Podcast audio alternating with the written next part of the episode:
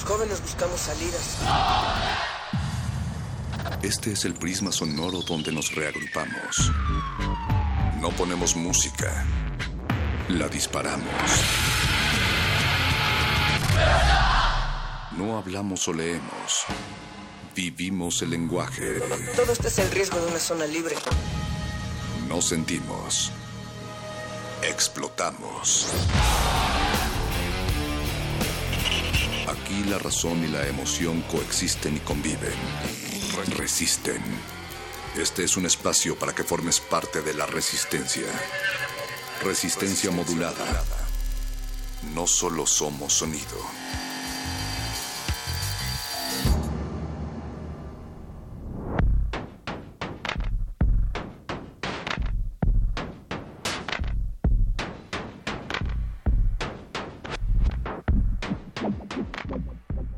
Bienvenidos, oídos nocturnos que se congregan en torno a esta frecuencia.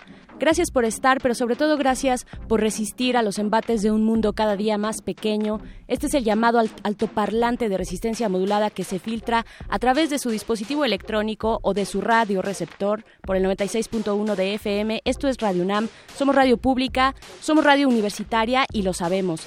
Y también sabemos que queremos creer y queremos creer que la tierra es de quien la trabaja. Sabemos que en esta sociedad un privilegio se sostiene con la suma de muchas manos y de muchas fuerzas, así como también sabemos que un día no es suficiente para hablar del trabajo del trabajo y de muchas otras cosas más que ocurrirán aquí y hasta la medianoche, porque hoy como cada martes tenemos cine, tecnología, sexualidad y muchísimas cosas más.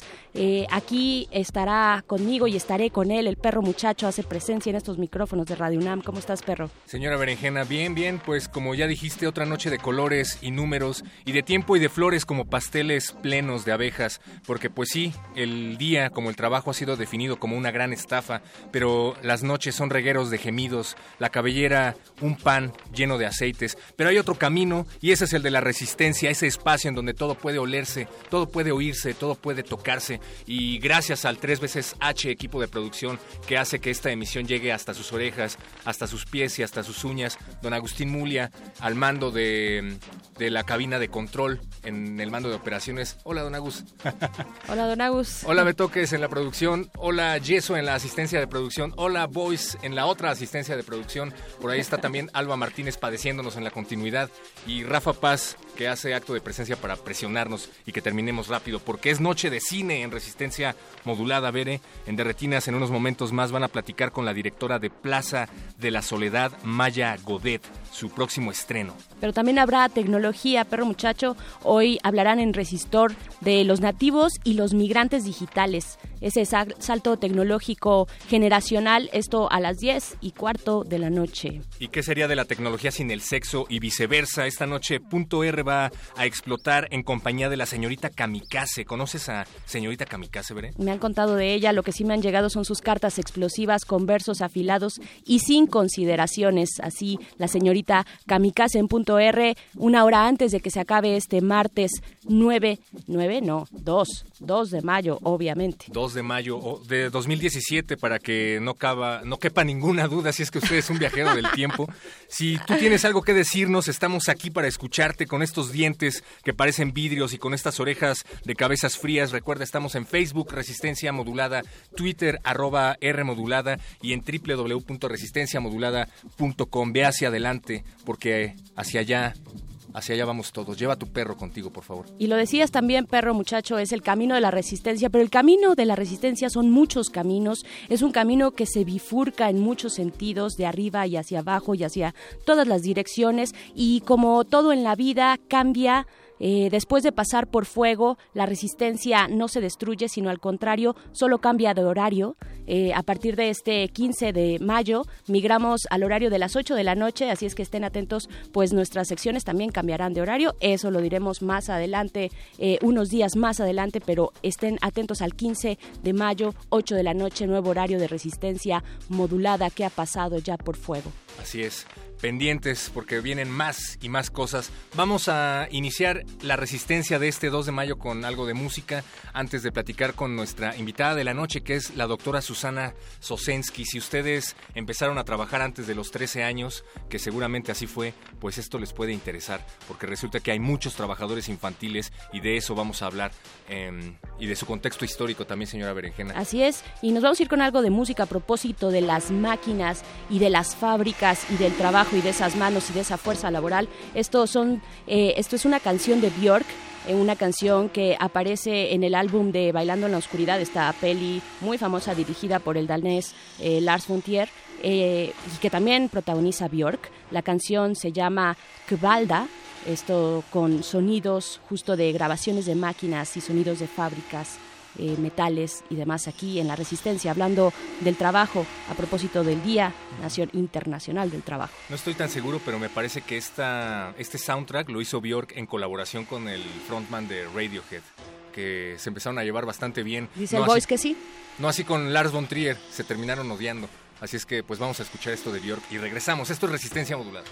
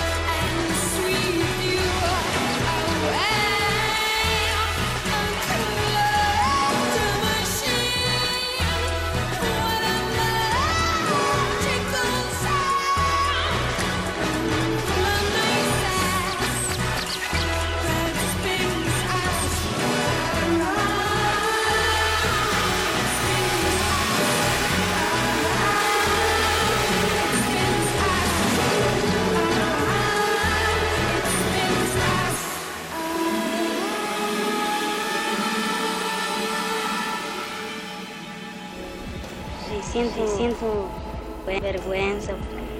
A veces el dinero no lo necesito porque tengo mi cajón de bolear. ¿Qué te pasa? ¿Por, qué? Tengo mi cajón de bolear y ahí me voy.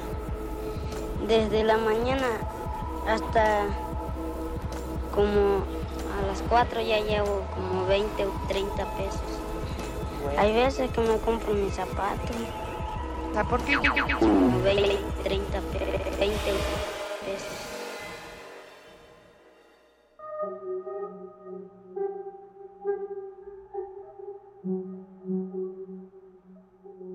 Estamos escuchando audios extraídos del documental Los ladrones viejos de Berardo González, que habla sobre cómo los niños al no encontrar oportunidades de educación buscan trabajo y al no encontrar trabajo pues se vuelven delincuentes. Una recomendación de nuestro querido productor El Voice y es que todavía cargamos con el primero de mayo con el contexto del Día del Niño, señora Berenjena, que originalmente se celebraría el primero de mayo, no el 30 de abril, pero queremos saber justamente cómo es que se vincula el trabajo con la infancia y para eso ya tenemos en la línea a la doctora Susana Sosensky. Ella es investigadora del Instituto de Investigaciones Históricas de la UNAM, fundadora de la Red de Estudios de las Infancias en América Latina. Buenas noches, doctora. Hola, muy buenas noches, este Héctor Berenice y buenas noches a la audiencia. Gracias por, por el contacto.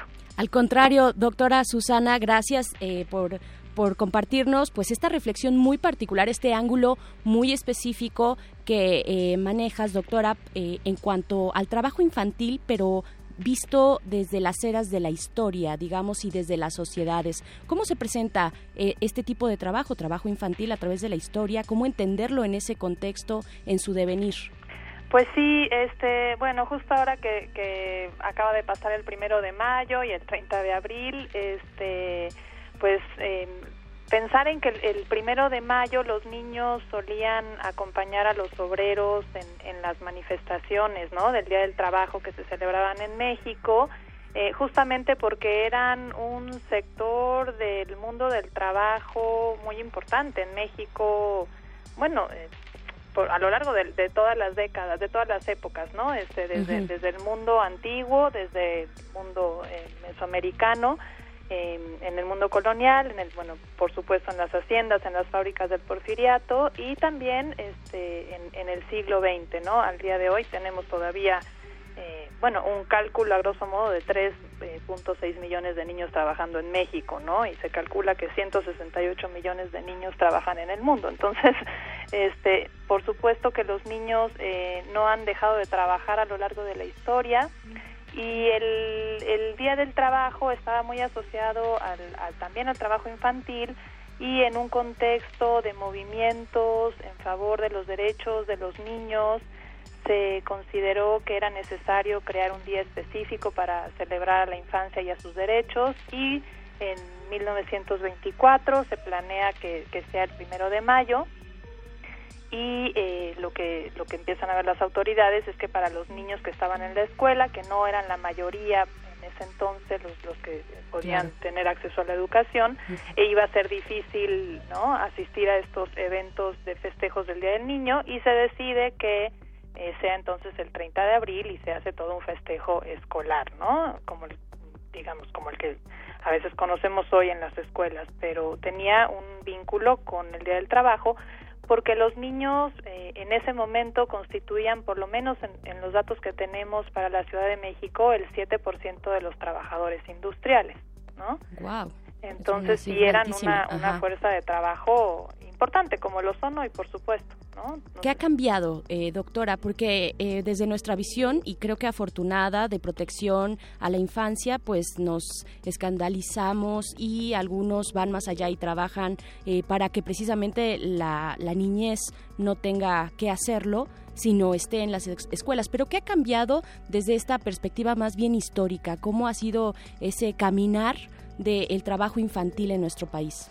Pues sí, de un paulatino reconocimiento de los niños como sujetos, como sujetos históricos, como sujetos políticos, como sujetos trabajadores, ¿no? Y como protagonistas tanto de la historia como del presente. Entonces ha sido un, digamos, un tránsito paulatino, lento, eh, en las, en las digamos, en, en, los, en, el momento del porfiriato, los niños son llevados, por ejemplo, a las haciendas enequeneras, pero por decenas, ¿no? para trabajar como esclavos en las haciendas y, y durante todo el porfiriato están muy metidos los niños en las fábricas. Se considera que el trabajo infantil es muy bueno para las fábricas. Eso iba a preguntar, ajá. Ya, ya digamos, Carlos Marx ya lo, lo había denunciado en el Capital, en las, en las fábricas no inglesas. Y, y, en México sucede lo mismo, los, los dedos de los niños son muy chiquitos, en las, por ejemplo, en las máquinas de hilado son ¿no? perfectos para sacar los hilos atorados de las máquinas, tienen de hecho un gran trabajo ahí los niños agachados abajo de las máquinas sacando los hilos que quedan atorados. Es una fuerza de trabajo que generalmente no está sindicalizada, entonces no presenta como mayor problema en términos organizativos, eh, sindicales, que creen huelgas. Hay algunas huelgas de niños que no, pero son muy aisladas. Entonces, y son, y son eh, a veces contratados bajo el sistema que se denominaba de aprendizaje, en donde, bueno, ellos iban a recibir, ¿no? Una formación laboral y entonces a veces ni siquiera se les pagaba por el trabajo que realizaban, que superaba por mucho las ocho horas, ¿no? Okay. Eh, entonces, bueno, el trabajo infantil en las fábricas era muy demandado, incluso se llega a preferir el trabajo de un niño que de una mujer en algunos sectores industriales, ¿no? Por todas estas características. Y en la pizca también en algún momento, este, pues, algunas noticias de niños que por el tipo de fruto requiere, se requiere eh, una pizca más, eh, eh, con, menos fuerza, ajá, más fina, ¿no? Sí, sí, sí, o por ejemplo en las ladrilleras, ¿no? Y, y, y además un trabajo de los niños acompañando a sus padres padres como ayudantes, es decir, como el, el, papel del niño trabajador es fundamental para las familias trabajadoras, ¿no? Para las familias de clases populares. Entonces, muchas veces lo que hacen los niños es acompañar a los padres, sobre todo si aquellos trabajaban por destajo, ¿no? Entonces, por lo menos familiarmente se podía conseguir eh, un mayor salario si toda la familia se involucraba en el proceso laboral. Entonces los niños eh, trabajaban y, como decía, larguísimas jornadas. Eh, hay muchas denuncias de este trabajo, bueno, explotador y no que, que atentaba incluso contra la salud de los niños en fábricas de tabaco, eh, por el polvo, por las condiciones, ¿no? En las, en las ladrilleras, por ejemplo, pues estar todo el día con las, las piernas metidas en el agua o las curtidurías, que era, ¿no? un trabajo muy insalubre. Entonces eh, empieza a haber como todo eh, discusiones de, bueno, cómo ir protegiendo a los niños y cuál es el lugar que los niños tienen que tener en la sociedad. Es decir, a principios del siglo XX sí hay una idea muy poderosa de que los niños tienen que estar en la escuela, pero para los niños de los sectores populares se les exige que también tienen que trabajar, ¿no? Que tienen que ser sobre todo en familias indígenas o familias que son eminentemente agricultoras, ¿no? Sí, sí, es decir, lo que se ve como movilidad social no es tanto la escuela para eso, para estas, ¿no? Este, familias, sino el trabajo. El trabajo es eh, no solo en, se consideraba que ennoblecía, como se decía en esos, eh, ¿no? en esos años, eh, sino que daba camino a la virtud, a la honradez, fomentaba ciertos valores como la puntualidad, como el compromiso, y para muchas familias de sectores populares la escuela todavía no se concebía como, como un elemento ¿no? que, que pudiera hacer que los niños tuvieran ganancias. Doctora Susana Susensky, ¿Cuál es entonces donde podríamos ver el catalizador de, si bien un tránsito paulatino, eh, hacia los derechos, digamos, a la protección de la infancia, pero ¿en qué momento en nuestro país, eh, hablabas de principios del siglo XX, 1920, eh, pienso también en la Constitución mexicana y los derechos laborales? Exactamente, yo creo que es el, el, punto de arranque, ¿no?, de protección de los derechos de la infancia, aunque ya los Flores Magón, ¿no?, este, años antes ya están en, en su programa pidiendo, bueno, mejoras, ¿no? Para las condiciones de los niños trabajadores. Es en el artículo 123 de la Constitución del 17, en donde se plantea por primera vez, ¿no? A nivel federal, eh, la protección de los niños trabajadores, que en estos momentos se plantean los 12 años como edad límite. Ok, 12, Em, ajá. Ya en, en 1962 es cuando ascienden la edad a, a los 14 años, pero es el 123 y después con las, ¿no? los eh, respectivos reglamentos de trabajo y la Ley Federal de Trabajo del 31, el reglamento de labores peligrosas e insalubres que se llama para mujeres y menores, ¿no? Eh, en donde se va como mm, definiendo, como perfeccionando, bueno, toda esta estas discusiones que son internacionales, es decir, la Sí. OIT ya desde el 19 estaba pensando en, en cómo proteger el trabajo de los niños. Entonces México se, se involucra también en un concierto internacional de preocupación por los niños trabajadores, ¿no? Doctora, y ya hacia un comentario, eh, ya hacia el final, eh, ¿qué, ¿cuáles son las consecuencias? Eh, pienso, por ejemplo, en el concepto de sujeto-objeto de consumo. ¿Cuáles son las consecuencias ya hacia el día de hoy de, de también de esta, de esta protección? Pues sí, es, es, es interesante porque justamente eh, hoy la OIT, por ejemplo, señala que la, el trabajo infantil hay que erradicarlo y es una violación de los derechos de los niños, ¿no? Y por otro lado, los niños trabajadores eh, com- eh, organizados hoy, en la actualidad, en, en varios países de América Latina y el mundo, lo que dicen es que el trabajo infantil eh, es un derecho para ellos, ¿no? Y que hay que dignificarlo y hay que y hay que buscar leyes no que les prohíban trabajar porque en tanto el, el sistema les les exija trabajar porque si no sus familias no salen adelante no tienen que buscarse formas de regular sus trabajos. Y, y ellos mismos dicen eh, que ellos no son depositarios como de esos valores clase medieros de consumidores no sino que están en otro camino y que hay que reconocerles Ajá. también esa infancia no eh, y que, que es una pensando en- infancia que, que el trabajo también dignifica, es decir, no todo trabajo, por supuesto que hay que estar en contra de las eh, formas de trabajo explotadoras, ¿no? Ujú. que, que laceran la dignidad de los niños, eh, que no les permiten vivir dignamente o, o que, o- o que son insalubres, pero lo que ellos están diciendo también hay otras formas que, son, que en donde podemos ser niños que no eh, atraviesan el campo del consumo, sino de la producción, ¿no? Ok. Qué, interesante esta reflexión. So- sobre todo esto, usted, doctora, en particular, ha llevado a cabo una investigación profunda a través de la red de estudios de las infancias en América Latina, de la cual usted es fundadora. Eh, ¿Qué hemos aprendido a través de estas investigaciones? ¿Hacia dónde va eh, la fuerza laboral infantil vista desde una perspectiva histórica?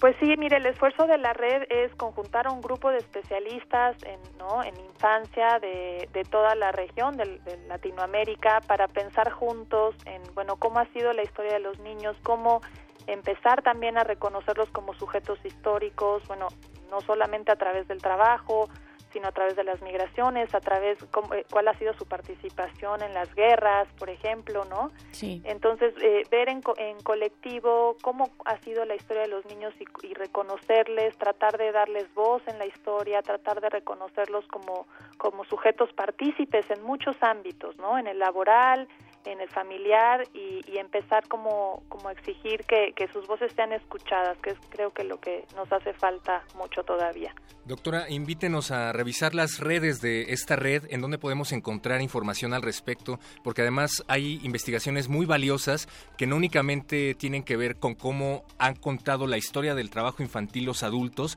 sino también los niños, ¿no? Los propios niños hablando acerca del trabajo infantil. Sí, bueno, la página de la red es eh, www.a, es decir, diagonal real, red de estudios de historia de las infancias en América Latina. Entonces, este, ahí se puede encontrar información y también en la página del Instituto de Investigaciones Históricas, donde tenemos un equipo también eh, interdisciplinario y trabajando sobre, sobre estos temas. Claro, y también eh, poder acercarnos a estos planteamientos eh, eh, muy, muy eh, digamos, contrastantes con el discurso más oficial, entre comillas, de los derechos humanos. Eh, eh, me parece que es muy, muy interesante poder acercarse a este material. Doctora Susana Sosensky, yo te agradezco mucho por esta conversación. Muchas gracias a ustedes, al contrario, este, para servirles y esperamos eh, escucharnos pronto. Gracias, sí, por favor, doctora Susana Sosensky. Buenas noches. Buenas noches, investigadora del Instituto de Investigaciones Históricas de la UNAM y fundadora de la Red de Estudios de las Infancias en América Latina. Ahora sí, nos tenemos que ir de esta cabina, Berenice, porque ya está Rafa Paz presionándonos em, para entrar a aquí a la cabina. Están a punto de platicar con la directora de Plaza de Soledad. Em, su próximo estreno. Quédense, esto es de Retinas. ¿Qué te pasa? ¿Por qué lloras? ¿Te robaron tu cajón? Me lo quitaron. ¿Quién te lo quitó? El inspector. Tengo mi cajón ¿Por qué? Porque estaba boleando ahí en los escalones. ¿Y ya no te, ya no te lo va a regresar nunca? Sí. ¿Sí? Pues está pasado mañana. ¿Qué vas a hacer mientras? Saber qué hago. Saber qué hago. ¿La resistencia es demasiado nocturna para ti? ¿Te encanta la programación de Radio UNAM, pero debes despertar temprano al día siguiente? No, no, no. ¿No puedes permitirte oír la radio hasta la medianoche? Tenemos la solución. A partir del 15 de mayo, Resistencia Modulada cambia de horario para iniciar a las 20 horas. Sí, sí, a las 20 horas para adaptarse a tu comodidad. Consulta nuestra programación en www.resistenciamodulada.com 96.1 de FM Radio UNAM. Radio UNAM. Este programa es público ajeno a cualquier partido político. Queda prohibido su uso. Este programa es público.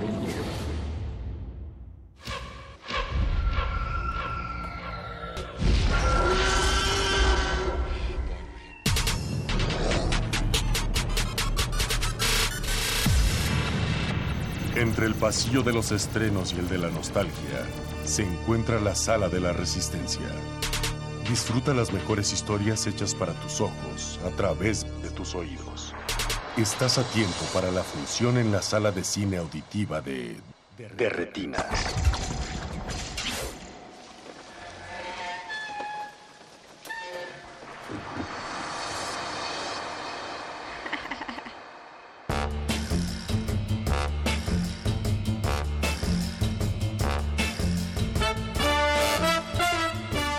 Bienvenidos y buenas noches a Resistencia Modulada. Estamos en Derretinas y vamos a estar hablando los siguientes 45 minutos de cine. Mi nombre es Rafael Paz y como todos los martes me acompaña aquí a mi derecha Jorge Javier Negrete. Jorge, ¿cómo estás? ¿Qué tal, Rafa? Buenas noches. ¿Qué tal te ha tratado la semana, Jorge? Digo, sé que es martes, llevo puente, pero...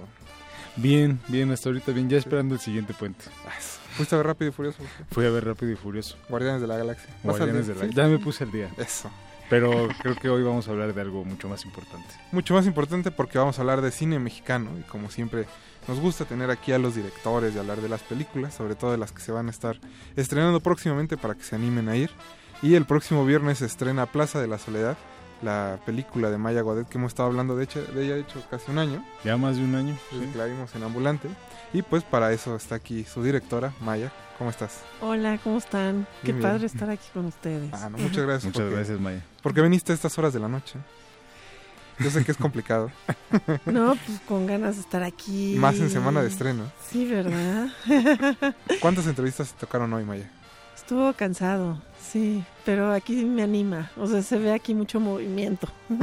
ya me desperté, me dio ganas de seguir. Eso. Y eso que no tomo café antes de la Y eso, y el café de aquí está bastante cargado.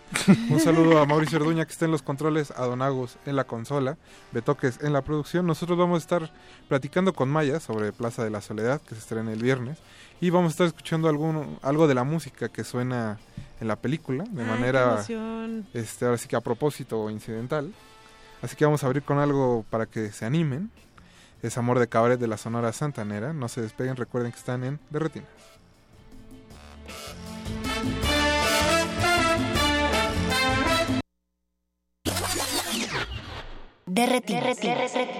Siento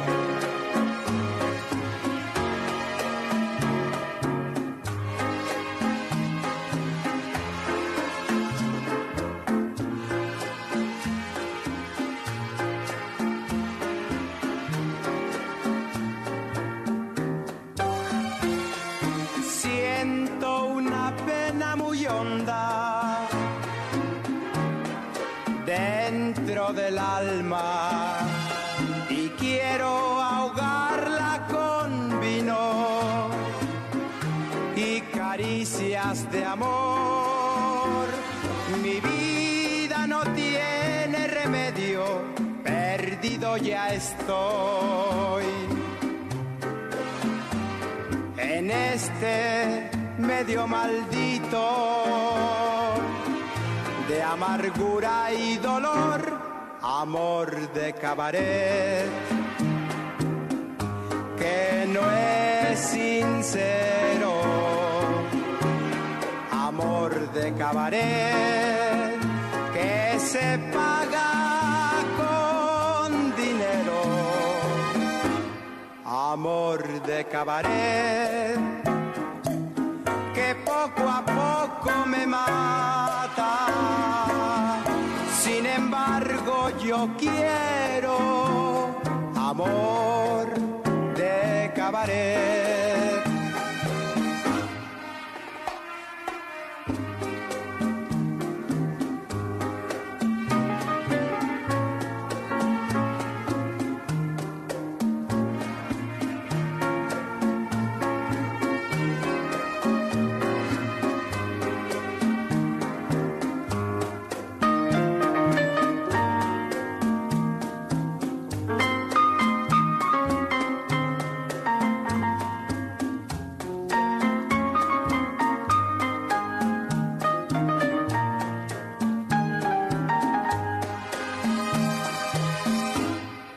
Amor de cabaret que no es sincero, amor de cabaret que se paga con dinero, amor de cabaret que poco a poco me Sin embargo, yo quiero amor de cabaret.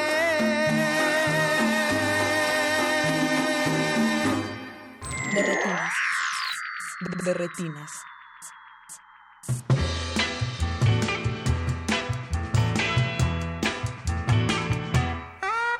Acabamos de escuchar Amor de Cabaret eh, en la versión de la Sonora Santanera, que es parte del soundtrack de Plaza de la Soledad que se estrena el próximo viernes 5 de mayo. Y Maya, pues ya estamos aquí, ahora sí que entrando en materia con la película. Sí. Para nuestros escuchas que no han tenido oportunidad de echarle el ojo en alguno de los festivales, la película trata sobre un grupo de mujeres que se dedican a la prostitución en una plaza precisamente del centro histórico y pues tu cámara se dedica a seguirlas durante cierto periodo de tiempo, no sé cuánto sea, pero bueno, retrata sus vidas, su quehacer diario y creo que lo más importante, cómo son como mujeres. Sí. Espero haberlo dicho bien. No, pues muy bien. Sí, sí, son de... La más joven tendrá como 45 años. Ah, pues, Raquel no sé cuántos tiene. ¿Qué creen? ¿70? ¿80? Más o menos, yo creo. Sí, como 70, Casi. 75. 75. Sí, y todavía trabajan.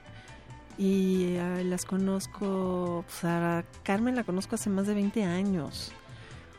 Otras, es la que ella y Ángeles de las que más tiempo conozco. Entonces, sí. Es una larga plática desde hace muchos años que llevo con ella. ¿Cómo fue que se fue gestando este proyecto? pues primero no pensé en gestar nada, o sea, no fue como era una necesidad de caminar en la ciudad y, y por mi maternidad y mi embarazo ya no viajaba tanto y entonces fue como empezar a recorrer más esta ciudad, siempre fotografiaba fuera de esta ciudad, pero y, y cuando salgo con mi cámara es como que te fijas más en en las cosas. A lo mejor te fijas en cosas que nunca te habías fijado antes, aunque has pasado como 20 veces, ¿no? y, y de ahí fue entablándose, llegué a la Merced y entablándose una relación y luego salió un libro y luego salió una exposición y años después salió este documental. Sí. Es un trabajo de muchos años. Y como con espíritus distintos. O sea, de repente ahora veo el, las fotos y son muy diferentes a como este documental, documental El Espíritu, ¿no? Que también yo creo que va pues, pues como son tantos años, también es como yo he ido viendo las cosas y mis intereses y como también he ido cambiando en todos estos años, ¿no? Y ellas también, ¿no? Que las conozco. No, y se nota que hay complicidad, ¿no? Entre ellas y tú, como hay, hay mucho cariño del lado de la cámara, en cómo las está tratando, cómo las está, pues ahora sí que retratando en lo que hacen y a qué se dedican. Entonces a eso se siente ese, ese como transitar de tantos años junto con ellas. Y, y, si no hay complicidad no puedes trabajar ahí en la Merced. O sea, primero tienes que tener, pues ellas son las que te, te cuidan, ellas son las que te dicen aquí puedes grabar, aquí no puedes grabar, ¿no? Y, y, bueno, y a mí me gusta, yo nunca he metido ninguna vez una cámara escondida, no me gusta ese tipo de trabajo, a mí me gusta la relación, lo que se da, la conversación, el encuentro, ¿no? de, de, de la gente que sale en el documental más, o que es fotografiada y, y del otro lado, ¿no? Ese encuentro, ese, ese momento es lo que más disfruto, ¿no? Algo que hemos visto mucho en el documental mexicano reciente es justamente esa parte que comentaba Rafa sobre la, la, complicidad y sobre todo como el cariño que existe con las personas que están siendo este, presentadas, ¿no? Y que ya rebasa como la frontera objetiva o fría y hay como un acercamiento mucho más humano, ¿no? Pensando, por ejemplo, en María José Cuevas, Bellas de Noche, o Camila José Donoso en Casa Rochelle. Ahora creo que este Plaza de la Soledad también se inscribe como en esta tradición de documentalistas mujeres que ciertamente se siente esa, esa diferencia como en el trato. Hay una escena como muy este muy muy entrañable en el documental que es la del abrazo que se están abrazando y están hablando como de las deficiencias que tienen y de esta complicidad del hecho de no recibir una recibir un cariño un apoyo que no reciben en familia y poder como presentarlo de esta forma no y creo que justamente como el poder de estos documentales o el atractivo o lo que los hace como mucho más eh, fuertes para el público es como esa conexión emocional que se siente que es genuina y que es como auténtica no y bueno, y, y, y, qué documental realmente es objetivo, ¿no? Totalmente lo interesante es esta parte tan subjetiva y, y la y, la mirada y el acercamiento, ¿no? De, o sea, a mí lo que más me gusta en el documental es como, a lo mejor como yo percibo la vida de ellas, pero al editarlo y enseñarlo, eso ha sido una experiencia muy bonito, al editar la vida de ellas y luego cuando la, se las se los enseñé, porque para mí lo más importante del documental era el día que lo fueran a ver ellas y recibir esa mirada que las estuvo observando tanto tiempo y ellas ver esa mirada y qué sintieron y cómo lo recibieron, ¿no? Y luego con el público, también ha sido como muy interesante que en la foto no se había dado tan fuerte como ahora que hice el video, ¿no? Ahora el poder del cine, también la foto tiene su poder, ¿no? Pero ese diálogo ha sido muy sabroso en el documental, ¿no? Este, no sé, el otro día platicando con Esther, una de las protagonistas, y me decía, no, es que no me acuerdo el nombre, pero de, un señor, no, es que Chucho me llevaba, es que Chucho. Y le dije, ¿quién diablos es Chucho? O sea, nunca me habías platicado de Chucho. Ah, no, es que él en ambulante vio el documental y me vino a buscar y estuvimos platicando y entonces ya nos hicimos amigos. O, no sé, como que han pasado cosas que que entonces ya se mezclaron en la conversación o en esto del documental otras personas, ¿no? O sea, cuando llevamos el documental a, al reclusorio en Oaxaca, que vino Esther, pues fue de las experiencias más bonitas. O sea, de repente fue después cuando cuando empezaron a ver el documental y acabaron el documental, les dije, ah, pues está una de las protagonistas, fue Esther y pues las mujeres estaban tan agradecidas que hablaran de algo que ellas también habían vivido que, que se habían sentido parte porque también de alguna vez en su vida a lo mejor estuvieron en una situación como la de Esther y entonces hicieron una cola eh, larga y todas como hacen cosas manuales le llevaron regalos y le dieron un regalo, ¿no? Y entonces le estaban dando... entonces como ese diálogo que se da en el cine me parece muy inmediato y muy poderoso, ¿no? que imagino que fue muy diferente a, la parte que decías, por ejemplo, del proyecto cuando fue un libro, cuando fueron fotos. Sí, también en, en la foto y en la exposición, pero creo que con el documental es tan poderoso la televisión y el cine, ¿no? O sea, por ejemplo, las mujeres mayores tienen tantas referencias del cine mexicano, ¿no? Como este hay películas que y personajes con las que se han sentido identificadas, ¿no? Y y entonces pones una cámara y siente que, que pueden participar, inmediatamente se meten como como yo, no sientes que estás viendo una televisión, una telenovela o una película, o sea, es como algo ella muy lo cercano. siente muy cercano, ¿no? Y en la foto siempre hay como qué es lo que está tomando, en qué se está fijando, o sea, como que siento que de repente en algún aspecto es como un poco más complicado, ¿no? La foto que también me parece maravillosa esa parte como tan misteriosa, ¿no? Pero eh, sí, sí tiene un poder que encontré muy interesante, ¿no? Aquí en el documental y en el cine. Pues Maya, ¿qué te parece si escuchamos un poco más de música? ¿Cuál canción? Ustedes no se despeguen porque vamos a escuchar Invítame a pecar. Ay, mamá. Precisamente es martes, llovió. Entonces, está empezando la semana y al rato viene el punto R a las 11 de la noche. Entonces, la canción perfecta para este martes. Mauricio Orduña, por favor. Invítanos a pecar.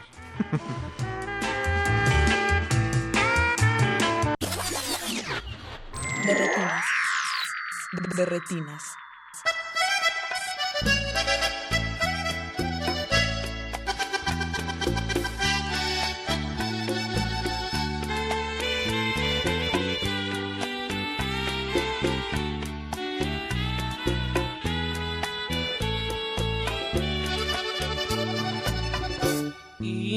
Invítame a pecar. Quiero pecar contigo. No me importa pecar. Si pecas tú conmigo, invítame a pecar. Hazme que olvide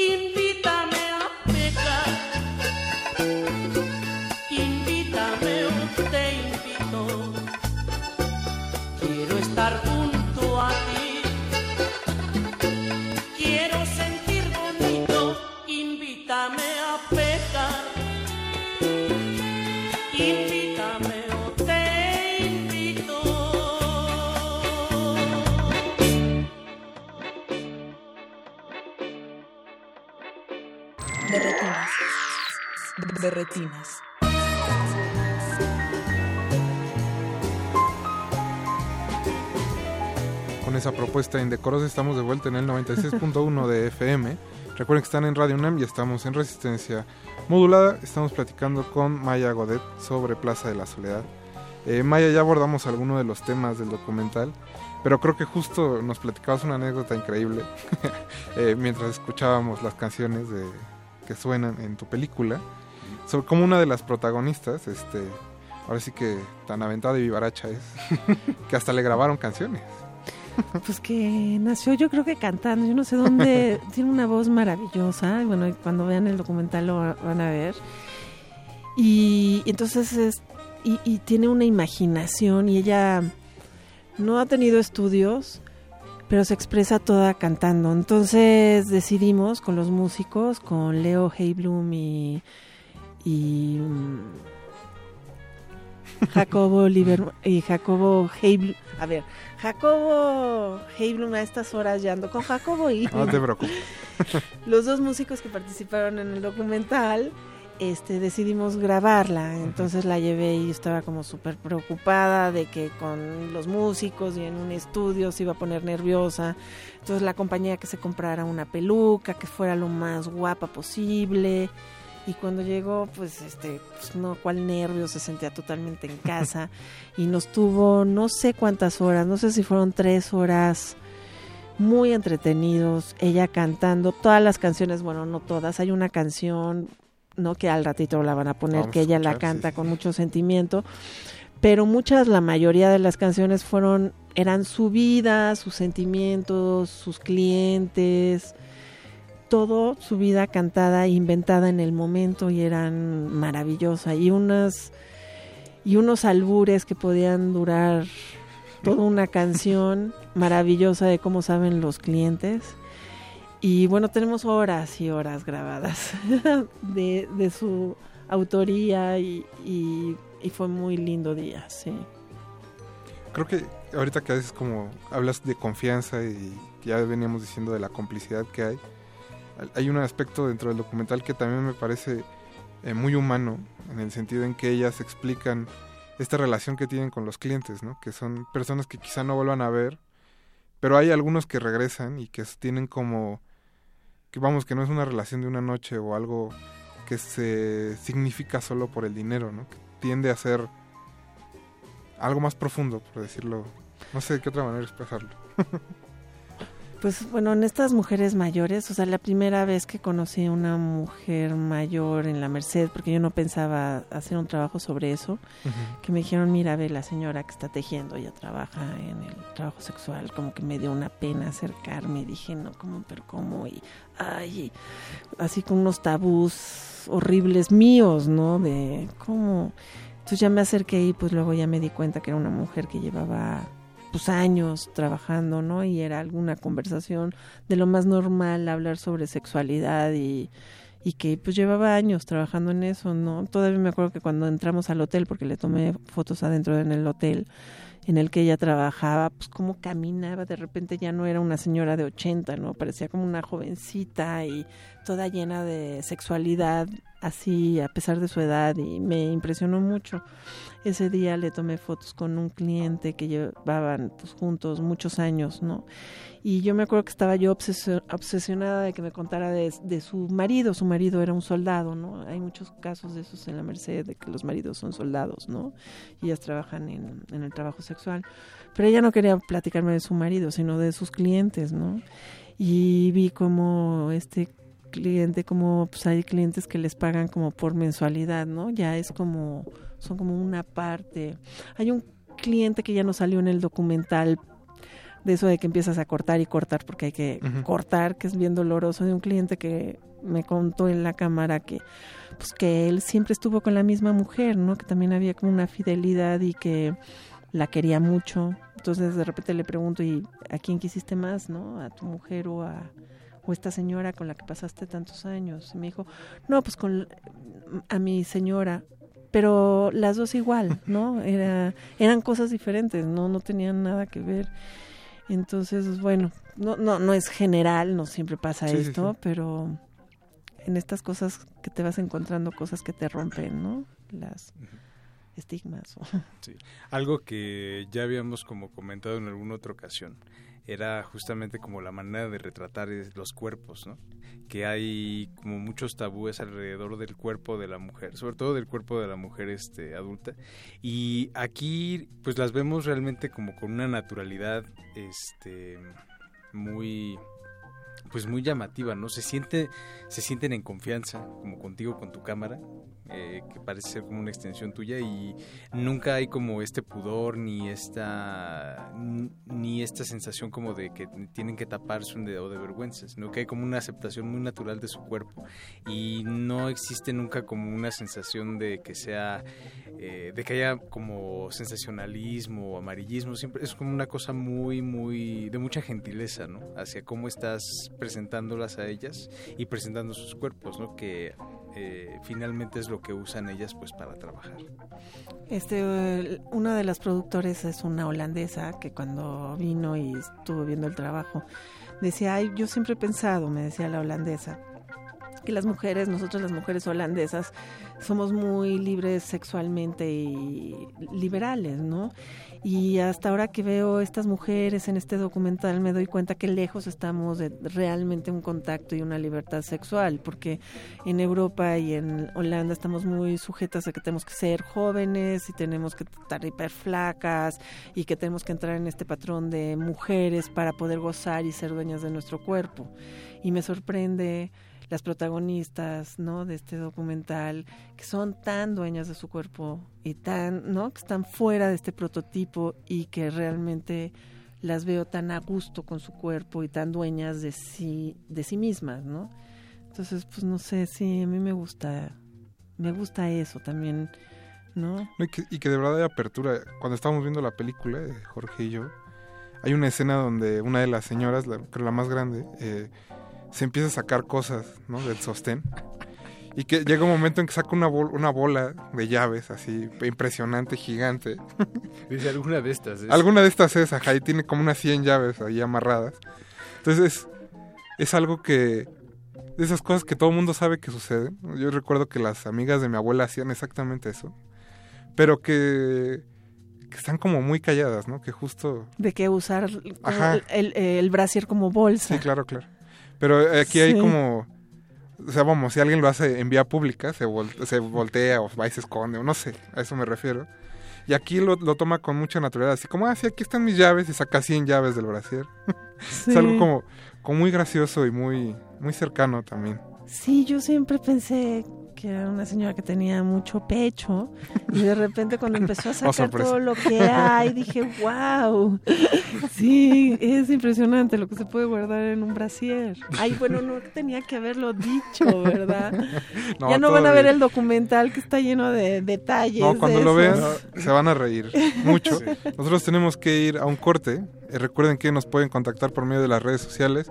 En Twitter como arroba R modulada y en Facebook como Resistencia Modulada. Un saludo a Carlos Ortiz que nos está escuchando en algún punto de la ciudad. Nosotros vamos a ir a un corte y regresamos. No se despeguen. Están en Derretinas.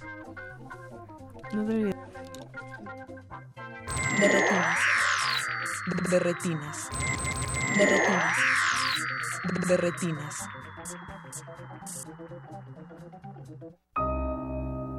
Fue el símbolo de la Guerra Fría y miles trataron de atravesarlo. Duró 28 años y cayó tan repentinamente como se erigió. Te invitamos a que asistas al Cineclub Radio Cinema. 28 años sin el muro de Berlín. Los miércoles de mayo, 6 de la tarde. Sala Julián Carrillo de Radio UNAM.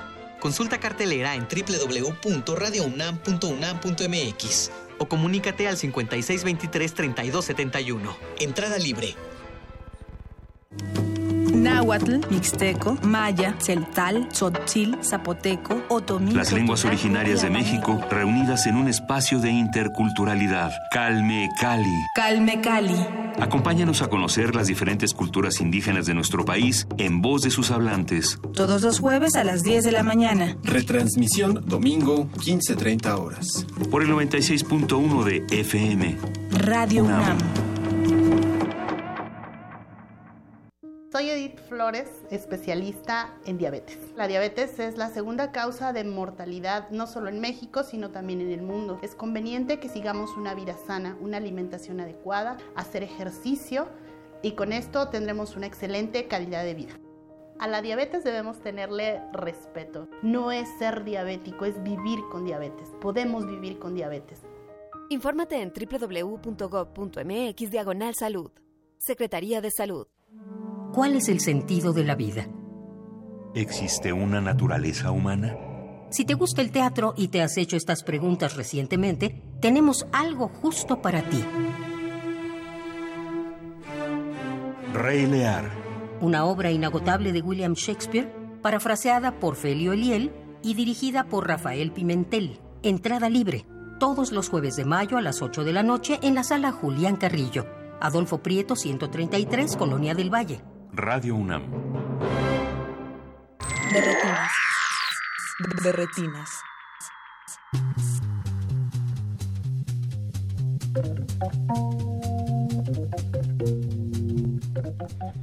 Ya estamos de regreso en Resistencia Modulada. Estamos platicando con Maya Godet sobre Plaza de la Soledad. El documental se estrena el próximo viernes. Y Maya, creo que es pertinente decir, este, ¿dónde pueden checar los horarios?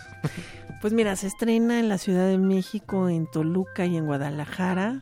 Y se estrena y lo pueden ver en Cinépolis y en Cinemex. Estarán en los cines, en la Cineteca y en el Cine Tonala, como más cines de arte. El circuito, ahora sí que alternativo. Alternativo, sí.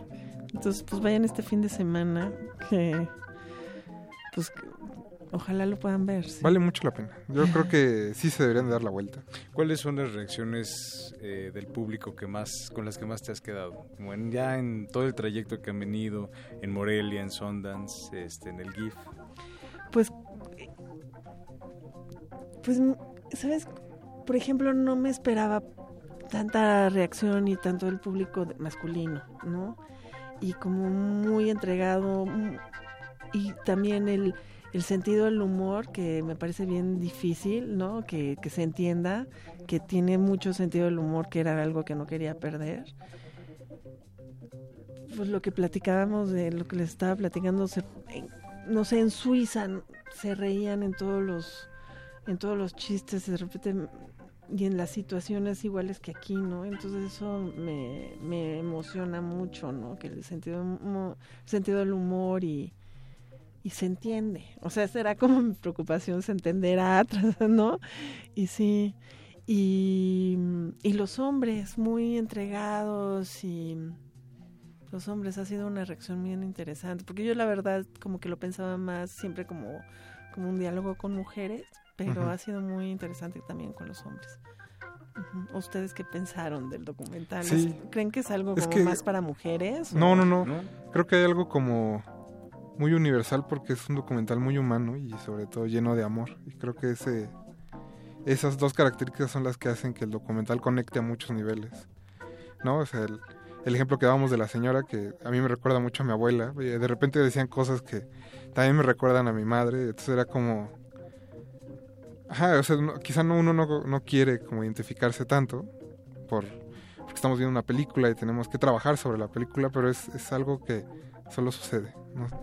Y, y para mí era importante también que participaran hombres, ¿no? Aquí sale un hombre que quiero mucho que se llama Carlos, que lo conocí pues con Carmen cuando era su cliente, luego se acabaron casando, soy madrina de su boda y el documental sale pues es, la- es el momento de la separación que fue muy doloroso y, y bueno yo también aprendí mucho y como que creí que era importante que entrara una voz de hombres, ¿no? Sí, él y su amigo. ¿Ustedes cómo vieron la voz del hombre? Porque se ve, se oye muy poco, ¿no? Una voz tan sincera de No, los pero eh, hombres. justo esa parte creo que ellas, eh, también una función, ¿no? Más allá de ser prostitutas, son, son sus confidentes, ¿no? Justo como nos contabas que, que hay clientes recurrentes, ¿no? Que regresan al mes o regresan cada semana, pues al final del día las terminan por verlas más que a, sus parejas o que a sus familias. Y creo que eso es lo que, que justo muestra la película. Ellos obtienen algo que les falta en casa y ellas también obtienen algo que les hizo falta en casa y que vemos en sus historias, ¿no? Y que creo que sí, justamente, cuando menos aquí la audiencia mexicana, todo el mundo conoce a alguien así. O sea, todo el mundo tiene en su familia a alguien así o ha tenido contacto con un- personas así. Entonces, el hecho de verlas reflejadas y de verlas eh, ahí en pantalla, pues es algo que le da como ese valor extra. A mí me emociona cuando se acaba la película y el documental y me dicen, ay, pensé en mi abuelita, ay, pensé en mi tía. Porque sí creo, bueno, yo lo hice pensando que son temas y conexiones que tenemos todas, ¿no? To- todos, ¿no? Que no importa si trabajas o no en trabajo sexual, ¿no? Este, y que la vejez y el cuerpo y la sexualidad de la mujer mayor, pues, para mí en general es un tema que, que creo que hay que hablar, ¿no? Y creo que has hecho un documental que justo da pie a que se hablen esos temas. Maya, muchas gracias por haber venido esta noche. No, pues gracias. Por haber por aceptado venir a estas horas. No, me desperté, estoy muy contenta ya. Sí, Y pues mucha suerte con la película. eh, que les vaya muy bien el fin de semana. gracias.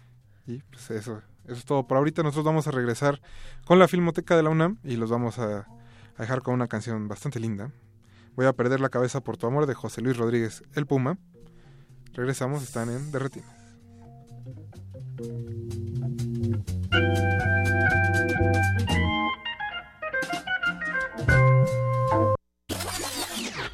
Derretinas.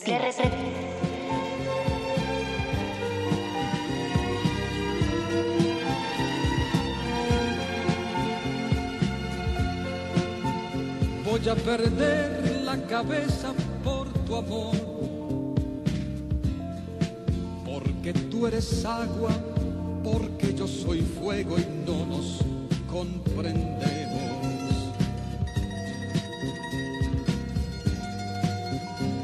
Ya no sé si he perdido la razón, porque tú me arrastras, porque soy un juego de tus sentimientos. Cuando yo creo que estás en mi poder, te vas soltando, te vas escapando mis propias manos.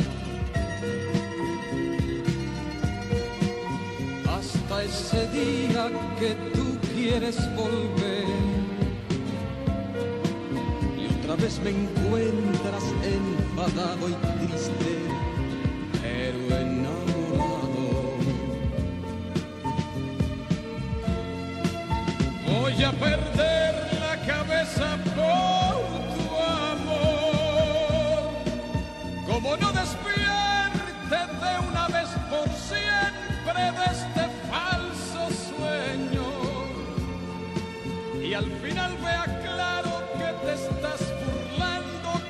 estás riendo. En mi propia cara, de mis sentimientos, de mi corazón.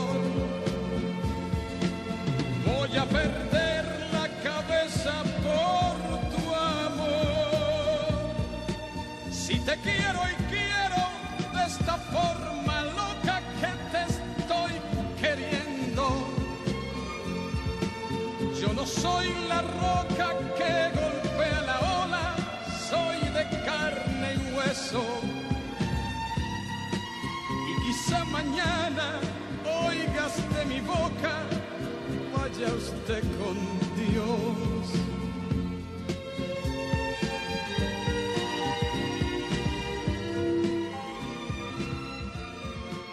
Derretinas. Derretinas. Y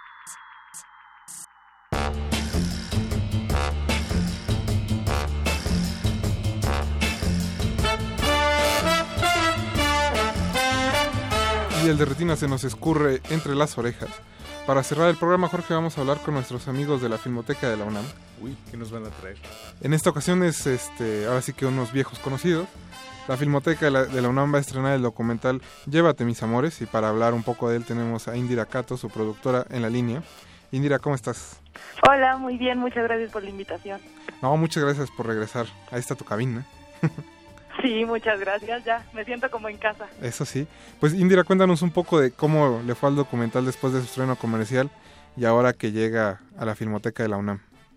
Eh, bueno, pues sí, justo después de dos años de estar en festivales, tuvimos el estreno comercial en, en salas en México y bueno, pues sobre todo eh, el, la- el mayor éxito fue en la Cineteca, donde quedó como tercera película con más asistencia de 2016, después de dos ficciones, de, la, de Las elegidas de David Pablo y de Te prometo anarquía de Julio Ah, Hernández Cordón. Tres mexicanas.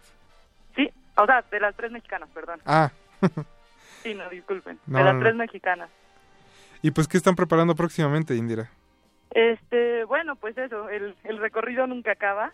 Entonces, pues estamos viendo cómo entrar a alguna plataforma digital, eh, que idealmente sería eh, en todo el mundo. Y estamos preparando un DVD de edición especial que pues ya esperemos dentro del próximo mes eh, esté disponible en línea. Y bueno, para nuestros radioescuchas que no tuvieron oportunidad de ver Llévate mis amores o de escuchar el, el programa cuando nos acompañaron eh, todos ustedes. Pues es un documental que habla del trabajo que hacen las patronas en Veracruz para todos los migrantes que pasan en la bestia y que se detienen justo en el pueblo donde ellas viven, que les dan de comer, les dan agua, les ayudan. Sí, exacto. Son un grupo de mujeres que desde 1995 se, se dedican a darle, a prepararle comida caliente, meterla en bolsas y dársela a los migrantes con el tren en movimiento, ¿no? Entonces, pues sí, son un ejemplazo en México que del que nosotros queríamos hablar y del que queríamos hacer un largometraje.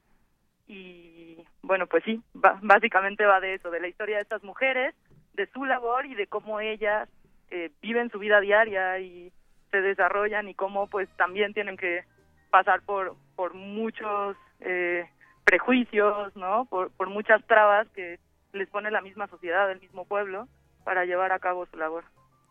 Eh, Indira, y antes de despedirnos, eh, las redes de la película donde pueden seguir nuestros radioescuchas el recorrido. Este, bueno, pues sí, tenemos el Facebook, que es Llévate Mis Amores, el Twitter, que es arroba Llévate Amores, y bueno, nada más decirles que justo si no la han visto, estamos muy felices porque va a tener funciones en la Filmoteca, no sé si ahorita lo van a decir ustedes. Sí, sí, sí. No, adelante, Pero- adelante.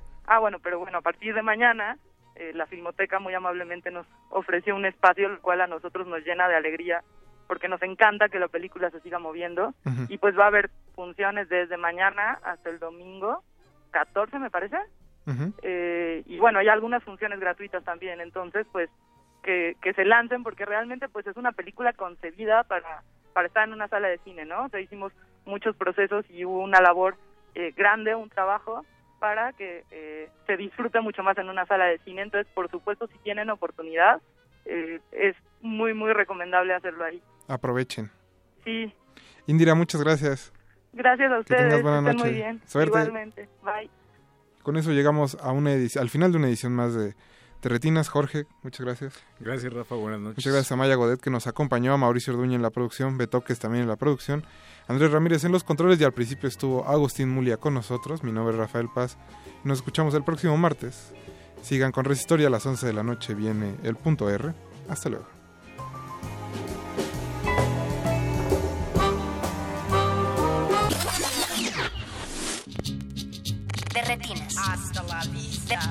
De, de- de- de retinas. Hasta la vista. Lo sentimos. No hay escena después de los créditos. Nos escuchamos la próxima función. And if someone gets upset, you say chill out. Or you can do combination. Chill out. You say no problema. And if someone comes on to you De retinas. Hasta la vista.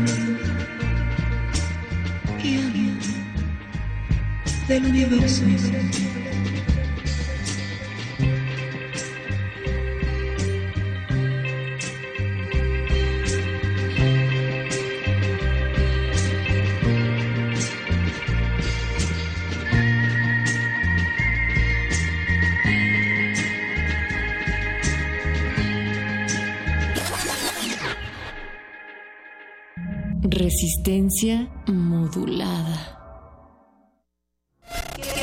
Desafortunadamente los resultados que tenemos es que a 10 años de leyes, y de esfuerzos institucionales, la violencia contra las mujeres sigue aumentando a razón de la violencia feminicida. Hoy en día en nuestro país están siendo violentadas 6 de cada 10 mujeres y al menos 7 mujeres mueren diariamente a razón de la violencia feminicida.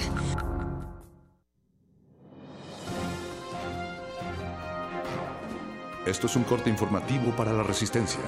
La nota nostra. Las noticias frescas del día en el último rincón de la noche.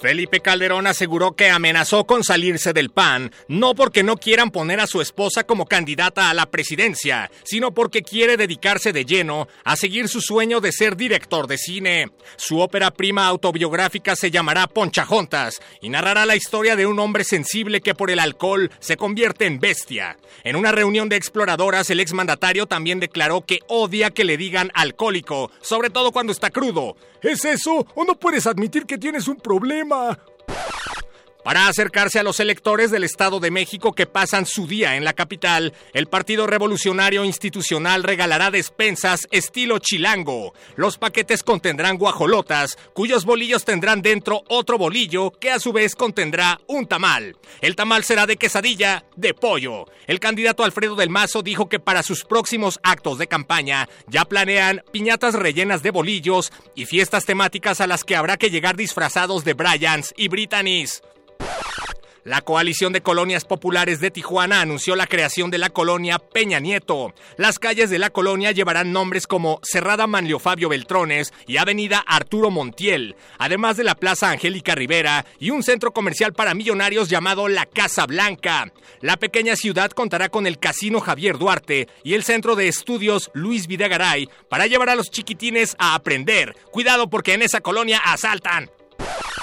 Arrestan al sol en Los Ángeles y llueve en la Ciudad de México. Lo acusan de acosar a la chica del bikini azul y de acariciar piernas debajo de las mesas. Los pronósticos apuntan a que se avecinan días nublados y tormentas, aunque los capitalinos agradecieron la detención a las autoridades porque el calor estaba insoportable. El astro se limitó a pedir que no culpen a la playa. Y ya, son todas las rolas que ubico de Luis Miguel. Dejen su favorita en nuestra página de Facebook y saludos a Yuyu que siempre nos escucha. Informó para Radio UNAM. Perro muchacho.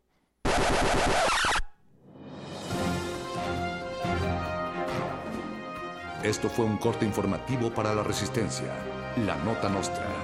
Se nos hizo tarde, pero seguro. Hablar de la paz es complejo, hablar de la paz es complejo. Eh, definitivamente no lo podemos reducir a solamente hablar de ella a través de la violencia o, o, de los delitos, sino que estamos hablando de cosas más complejas como el combate a la corrupción, como el combate a la corrupción. No, pues va a tener que mocharse con una lana, maestro. Bajita la mano serían unos 50 mil. Licencia y hay que dar medio medio de mordido y mejorar la administración de justicia que hay en el país. Investigar un poco más y realmente encontrar esos puntos de entrada que harán cambiar la situación. Definitivamente, lo vuelvo a repetir, el factor que está más correlacionado con la violencia hoy en día en el país es la corrupción. Es la, es la corrupción. Resistencia modulada.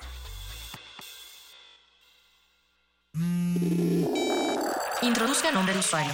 Radio escucha. Introduzca contraseña. Resistencia modulada. Ender.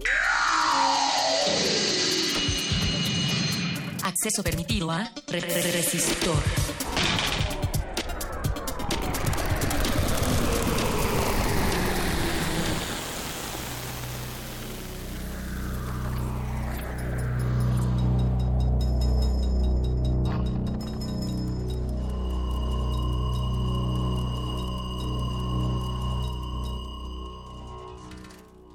Código de emisión. R3117020517. Acceso permitido. Inicia secuencia sobre Nativos e inmigrantes digitales. Mark Prensky, fundador de compañías de aprendizaje basadas en el juego, tiene publicado un importante artículo llamado Nativos e inmigrantes digitales, publicado en 2001. Es un texto fundamental para entender el comportamiento generacional que vivimos actualmente en relación a los avances tecnológicos. Se plantea el concepto de nativo digital y el de inmigrante digital. Estos están determinados por el momento en el que nacieron estas personas y por la relación que tienen con la tecnología y por el aprovechamiento de las mismas. Algunas características que identifican a los nativos digitales es la facilidad con la que pueden utilizar los dispositivos, así como la inmediatez a la que están acostumbrados para acceder a la información. Por otro lado, los nacidos antes de 1990 son considerados como inmigrantes digitales. Esto quiere decir que estas personas tienen un bagaje cultural y formas de trabajo que anteceden al nacimiento de Internet y que han podido adoptar estos avances en su vida cotidiana. ¿Desea repetir esta información? Ha elegido no. Inicia la secuencia. Resistor. Esto es una señal.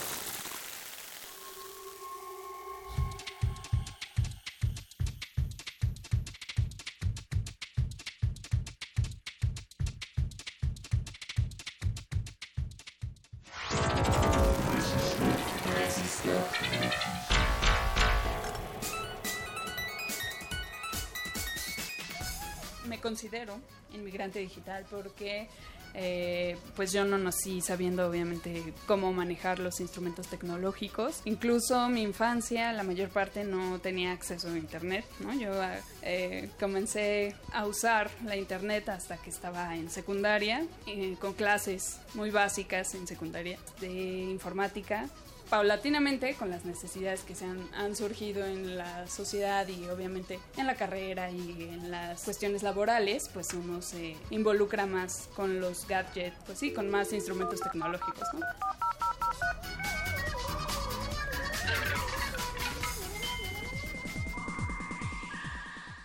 creo que realmente tendría que ser migrante, porque no he estado en ninguna tecnología de modo fijo.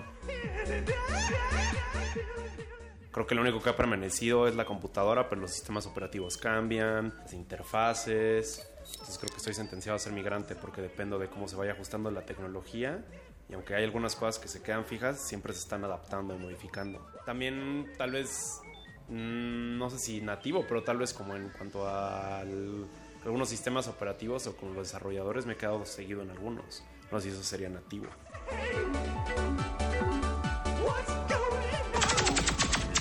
Resistor. Resistor. Resistor. Eso es una señal.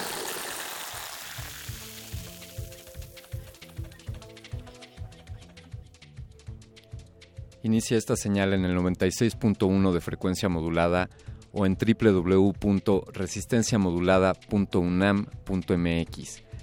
Esta sección es Resistor, la señal que todos ustedes conocen, la sección favorita de ciencia y tecnología, que está conducida pues nada más y nada menos que por una androide, una fembot de nombre Eloisa. Eloisa, ¿cómo estás? Hola, ¿qué tal? Alberto Candiani. Estoy reiniciando mi sistema en este momento para acompañarte en una emisión más el día de hoy, 2 de mayo del 2017. Alberto, un placer. Afortunadamente tu sistema operativo es de fuentes abiertas, Eloisa, y no requiere tanto tiempo para actualizarse como el de la W. Ya saben cuál. sí. Eh, bienvenidos amigos a este resistor. Gracias por sintonizarnos. Esta noche, esta noche tenemos un tema bastante interesante, Eloisa. Yo creo que tú ahí pues trasciendes, como tú eres un ente atemporal, vivirás mucho más tiempo que todos nosotros los seres orgánicos, pero para nosotros que tenemos un momento en el que nacemos y en el que desnacemos, uh, podemos hablar de generaciones y esta noche hablaremos sobre migrantes e inmigrantes digitales. Claro, que lo, lo, que vendría también siendo los nativos y los inmigrantes digitales, que son dos conceptos que están muy en boga en estos últimos años, sobre todo a finales del siglo XX y a inicios del siglo XXI, Alberto Candiani.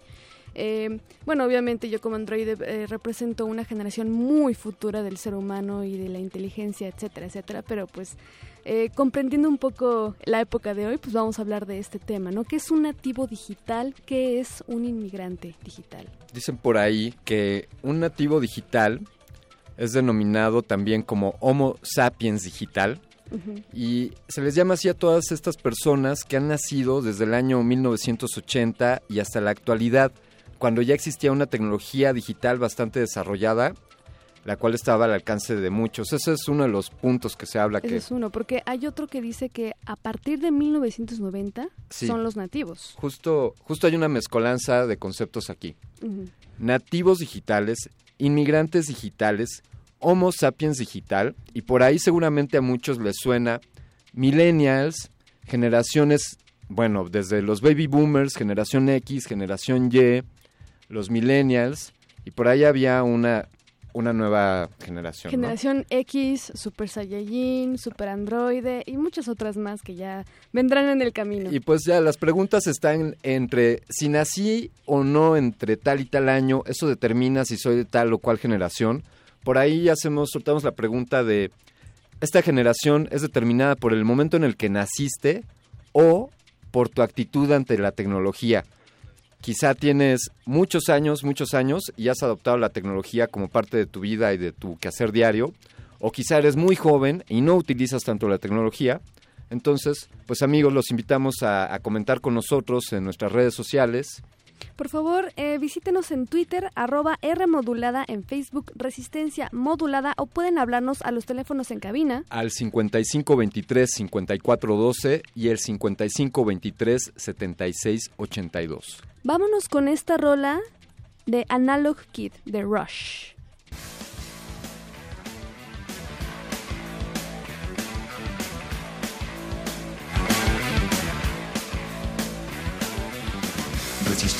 Esto es una señal.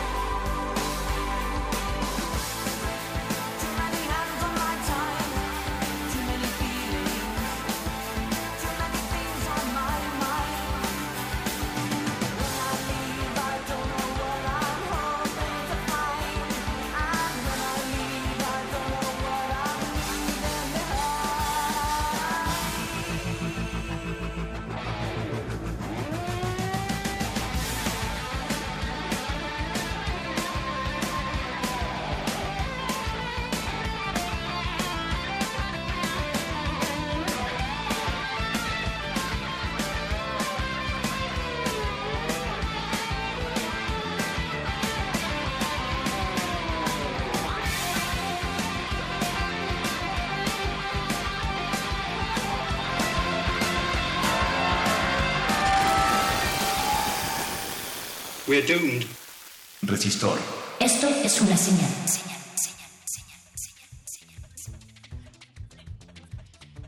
Eloísa, Sí.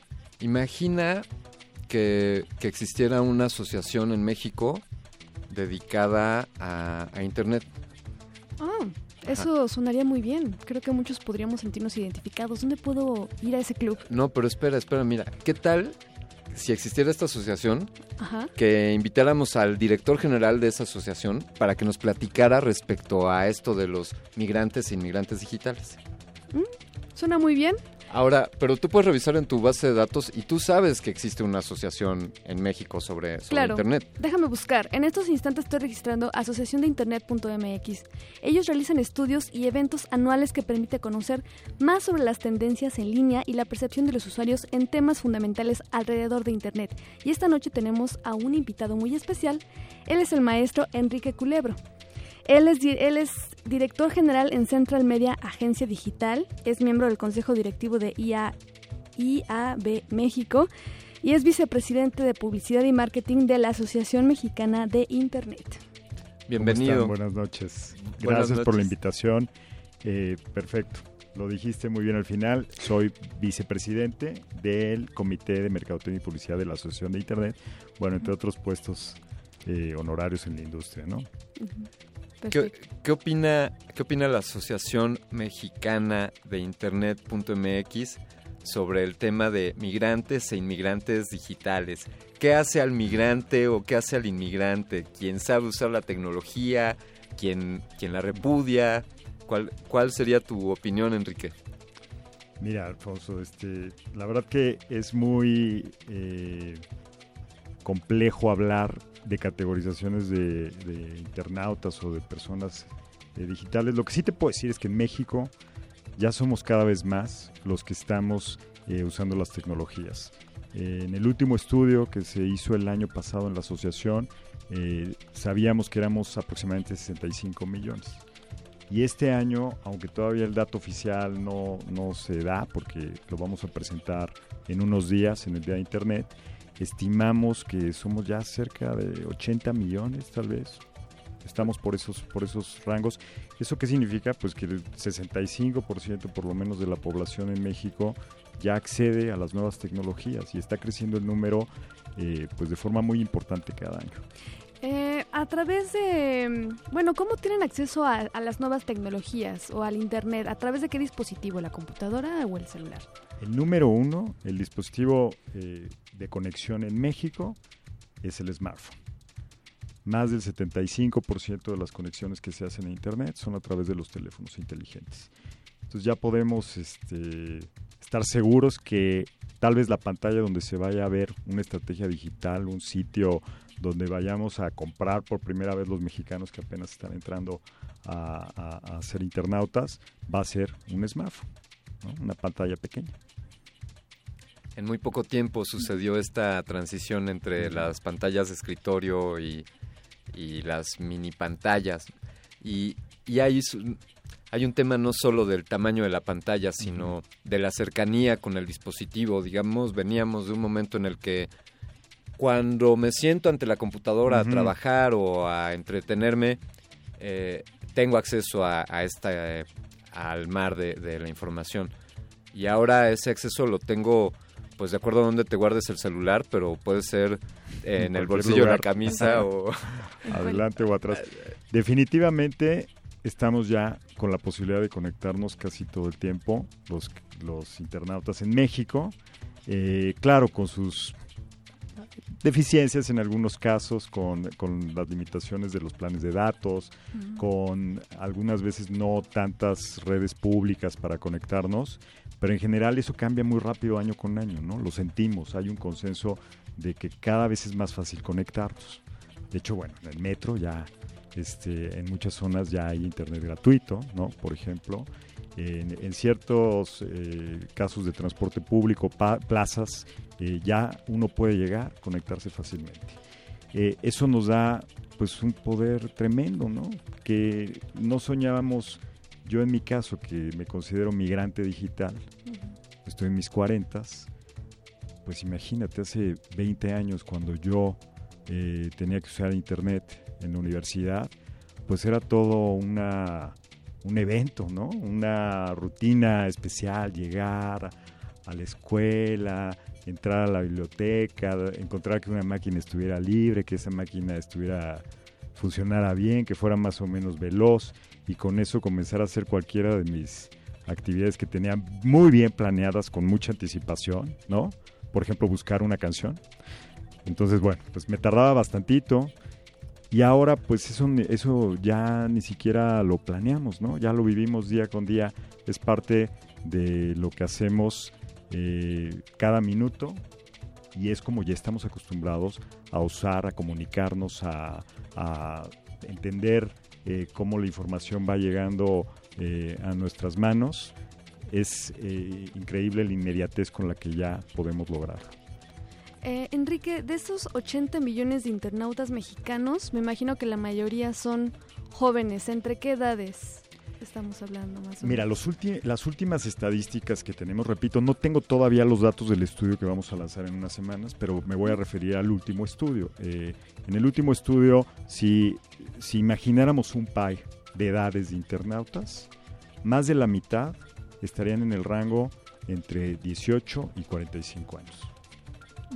Eso quiere decir que las edades productivas laborales en México siguen siendo las que tienen la mayoría de la, de la población que usa medios digitales.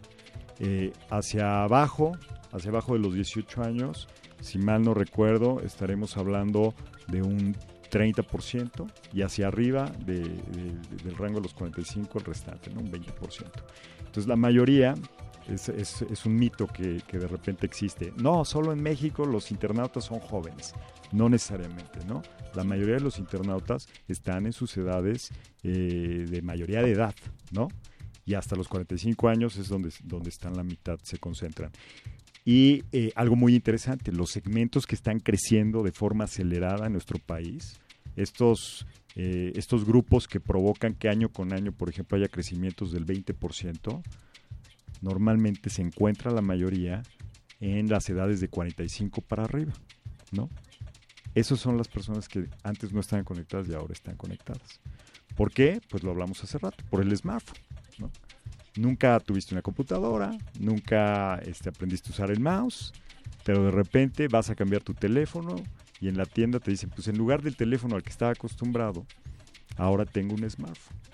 Y resulta que este smartphone ya tiene la posibilidad de que te conectes a Facebook, de que hagas una búsqueda en Google, de que bajes una película que la veas en Netflix, ¿no? Y así es como te conviertes en internautas. Personas, este, bueno, no muy grandes, pero pues digamos que de los 50 para arriba, son las que en los últimos años se han volcado hacia los medios digitales, ¿no? Y creo que este, pues lo vemos en, nuestra vida diaria, ¿no? Yo hablo con mis amigos, con mis colegas, con, alumnos, y pues sus papás están a todo lo que dan, abuelitos también, este, usando por primera vez medios digitales, preguntándoles cómo comprar, cómo bajar una aplicación, eh, cómo hacer, cómo encontrar cierta información ellos son los que están haciendo que, que sea cada vez más eh, importante la cantidad de internautas que hay en México. Pienso que convergen varios factores para... Pensemos en la alfabetización, en la migración de, de quien no haya adoptado la tecnología y, y sea un migrante digital. Eh, bien, pues dibujaste una situación tradicional, típica, la de cambiar de tu smartphone de aquel que tenía teclitas a Exacto. de pronto uno que no tiene teclas, ¿no?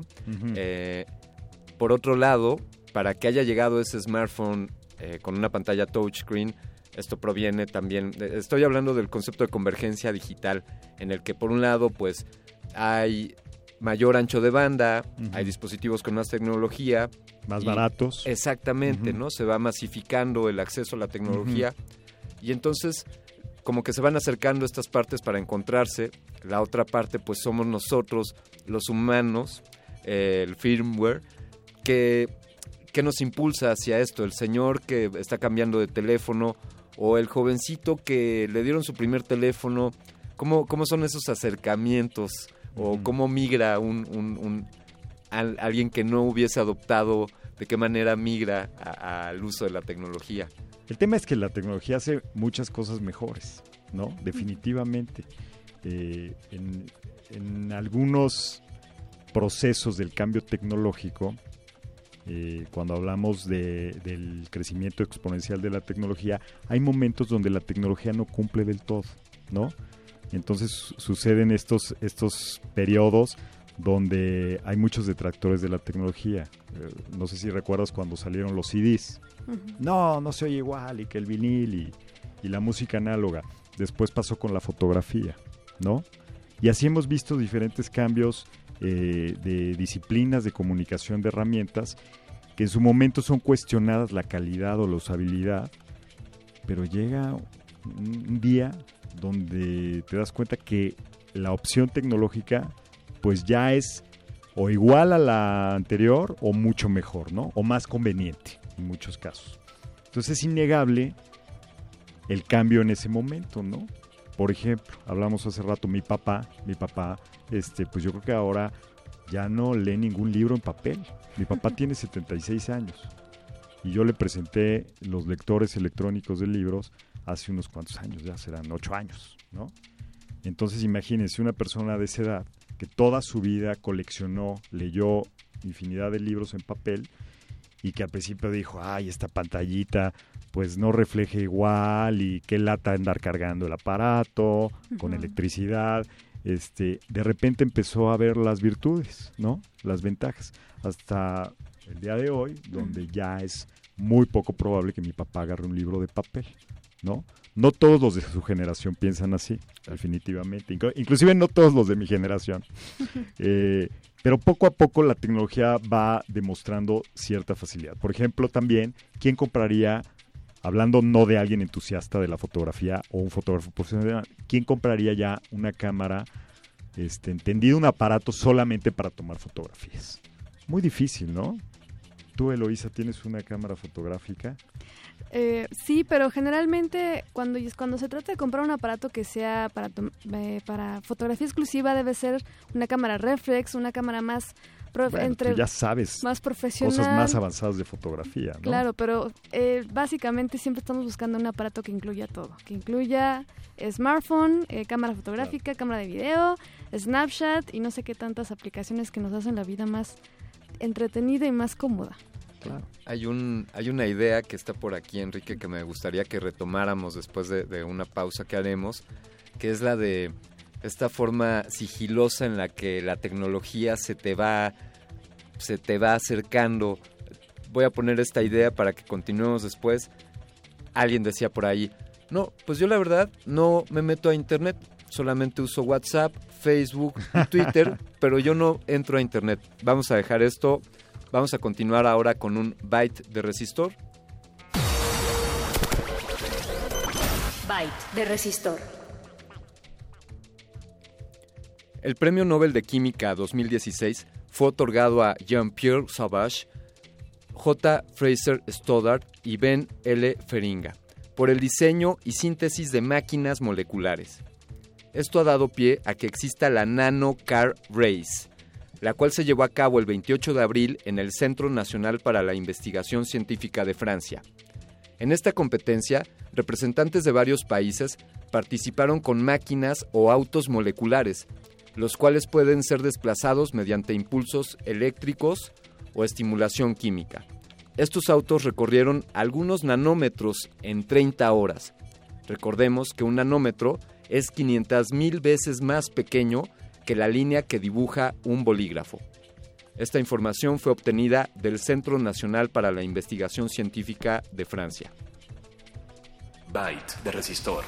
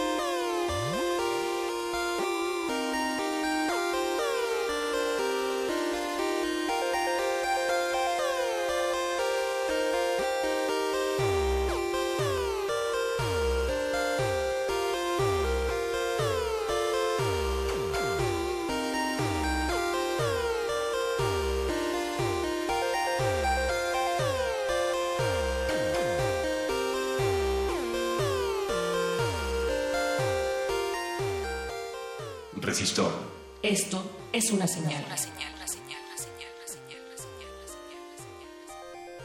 Esto que aún sigue sonando en el fondo se llama Digital Native y fue, fue producido, compuesto por Eric Skiff.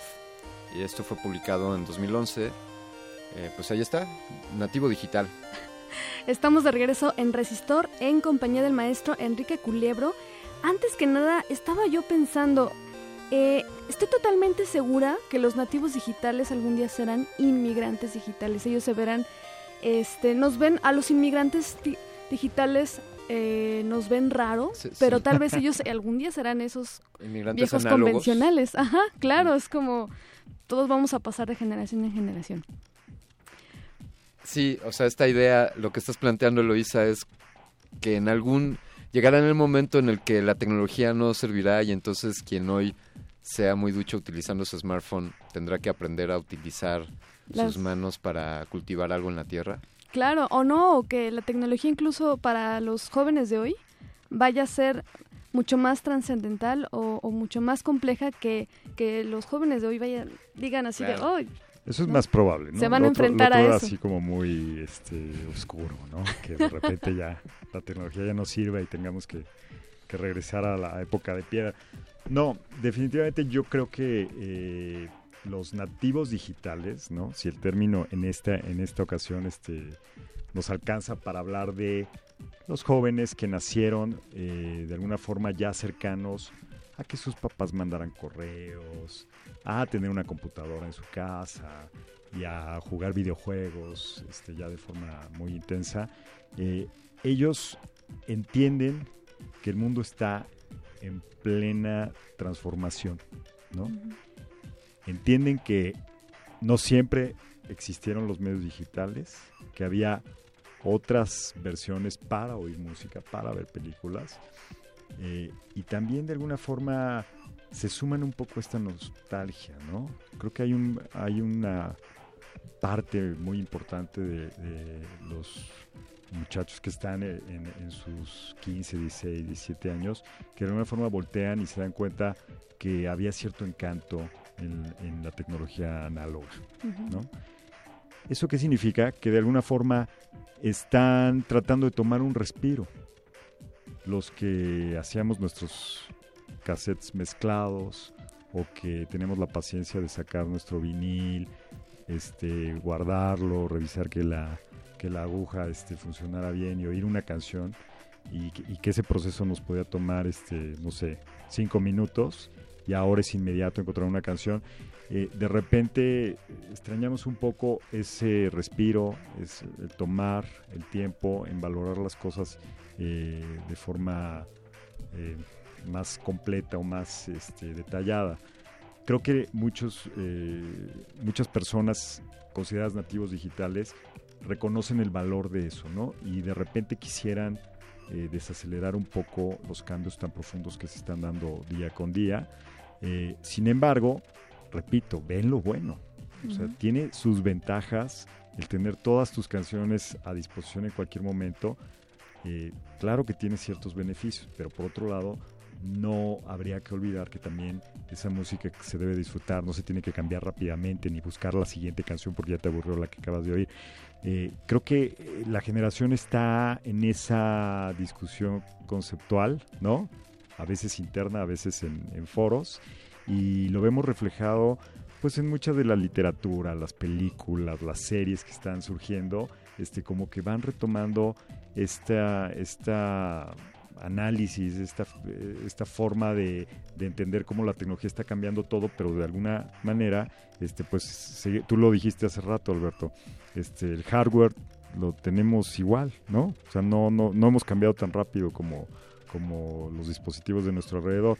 Entonces hay cierta, el, ser humano sigue necesitando tiempo para entender ciertas cosas, ¿no? Y a pesar de que los avances vayan veloces, nosotros tenemos este, que detenernos y ir entendiendo poco a poco lo que nos interesa. Hay una algo que estuvimos hablando fuera fuera del aire que fue muy interesante que mencionaras, Enrique. Eh, se encuentran en este momento varias generaciones conviviendo. Eh, hablando de este tema, este parteaguas de la tecnología, eh, hablabas, me decías algo sobre pues los nativos, los, jóvenes, eh, menores de X edad, eh, los que estamos en la vida profesional y tenemos quizá una tornamesa para escuchar un acetato, pero también estamos suscritos al servicio ese que te vende música.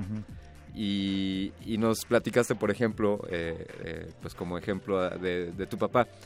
Y personas como, como de la generación de tu papá, pues quizás son hoy los directores de una empresa o el representante de una asociación.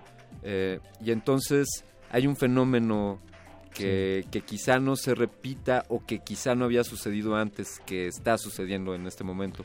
Sí, sobre todo en la vida laboral, eh, se, se- se dice en, en varias literaturas de mercadotecnia, de la nueva mercadotecnia que tiene que ver con la- los cambios que los medios digitales han provocado en la forma de tener la comunicación del anunciante al, al consumidor. Eh, en ese análisis nos detenemos también a revisar cómo una empresa se conforma, ¿no? Y una literatura que, que- yo consulto este, de forma frecuente para al- algunas este, clases eh, que doy sobre mercadotecnia digital, habla de tres generaciones que, que actualmente conviven simultáneamente en la mayoría de las organizaciones, ¿no? Los nativos digitales, las personas que, como lo comentamos hace rato, nacieron de alguna forma cercanos a la tecnología, que la usan de forma orgánica, que no salen de su casa si se les olvida el teléfono y que manejan muy bien eh, los todos, todas las herramientas eh, al día de hoy, entienden muy bien cómo comunicarse de forma remota. Esos serían este, los más jóvenes. Después los migrantes digitales, eh, personas que están en mi generación, que no conocimos eh, los, del Internet hasta que estudiamos normalmente la carrera profesional o tuvimos nuestro primer trabajo y ahí aprendimos lo más rápido que pudimos. Y somos pro tecnología, los migrantes digitales. ¿Por qué? Porque nos dimos cuenta de los beneficios de forma inmediata. ¿no? Sin embargo, necesitamos ayuda de repente para entender los cambios tan rápidos. ¿no? Esa ayuda nos la pueden dar los nativos.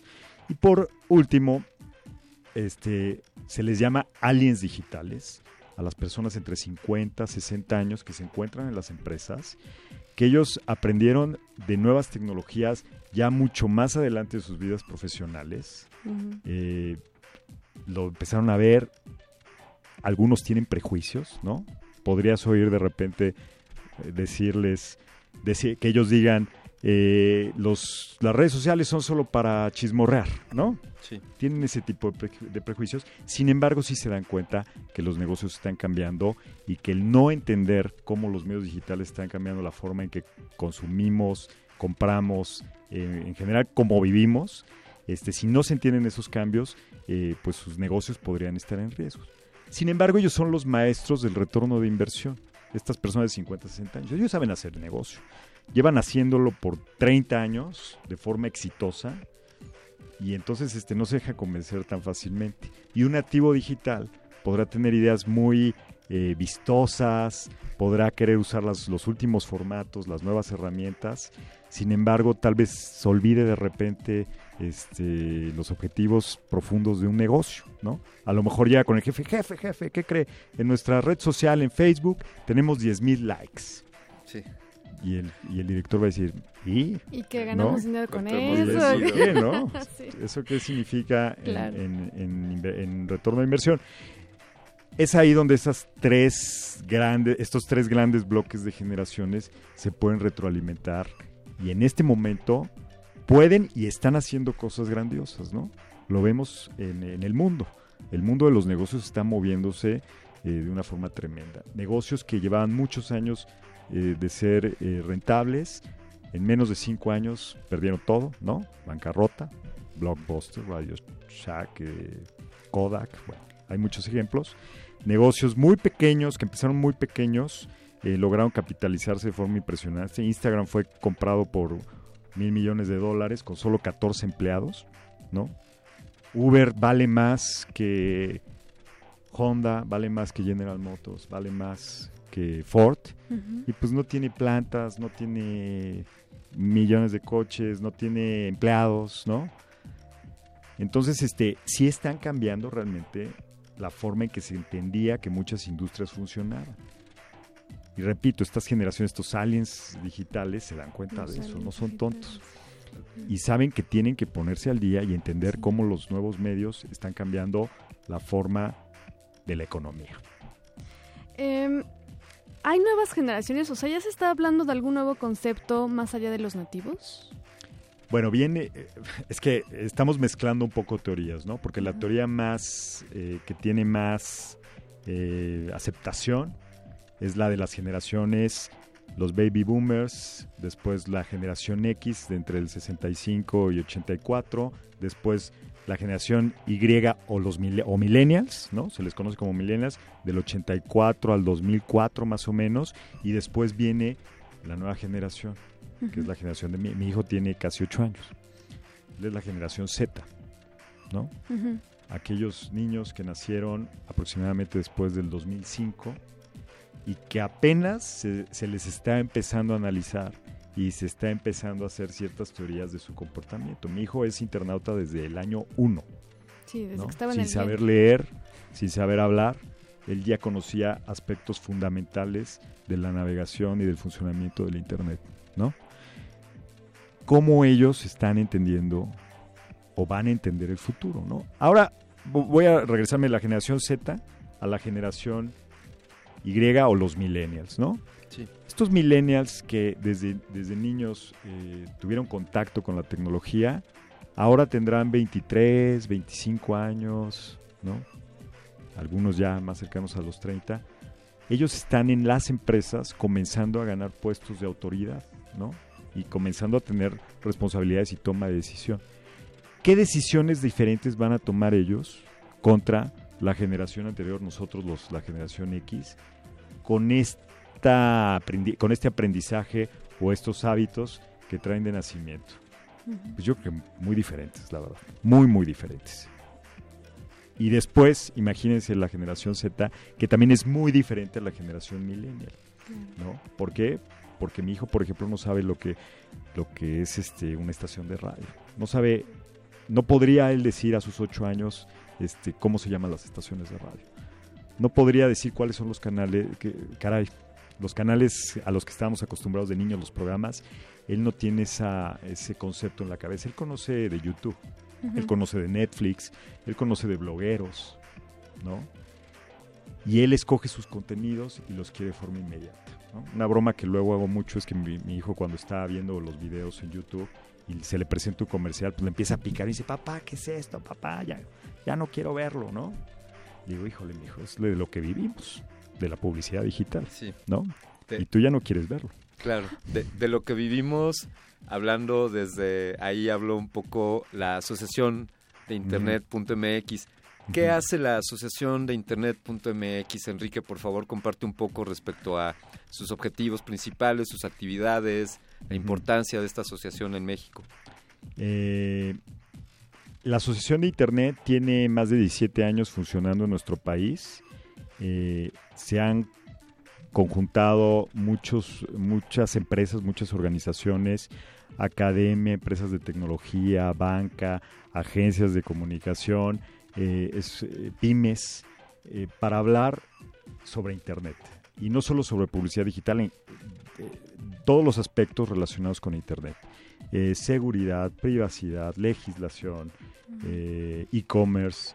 Esos son los temas que normalmente en la asociación tocamos eh, los miembros. Nos dedicamos a promover el uso de Internet como un eje de desarrollo para nuestro país y tratamos de estar al día con eh, las tendencias en el mundo de cómo eh, hay buenas prácticas para aplicarlas a los negocios, al gobierno, a la vida diaria en general. Eh, en la asociación hacemos mucho trabajo de investigación. Año con año eh, lanzamos un estudio que se llama el Estudio de Hábitos de los Internautas Mexicanos. Eh, los invito el próximo 18 de mayo. se lanza la versión de, del 2017 y es un estudio donde pues se cuentan cuántos internautas existen, se explica qué es lo que hace más el mexicano eh, cuando usa Internet. Por cierto, este, México es un, un país al que le gusta mucho usar redes sociales, ¿no?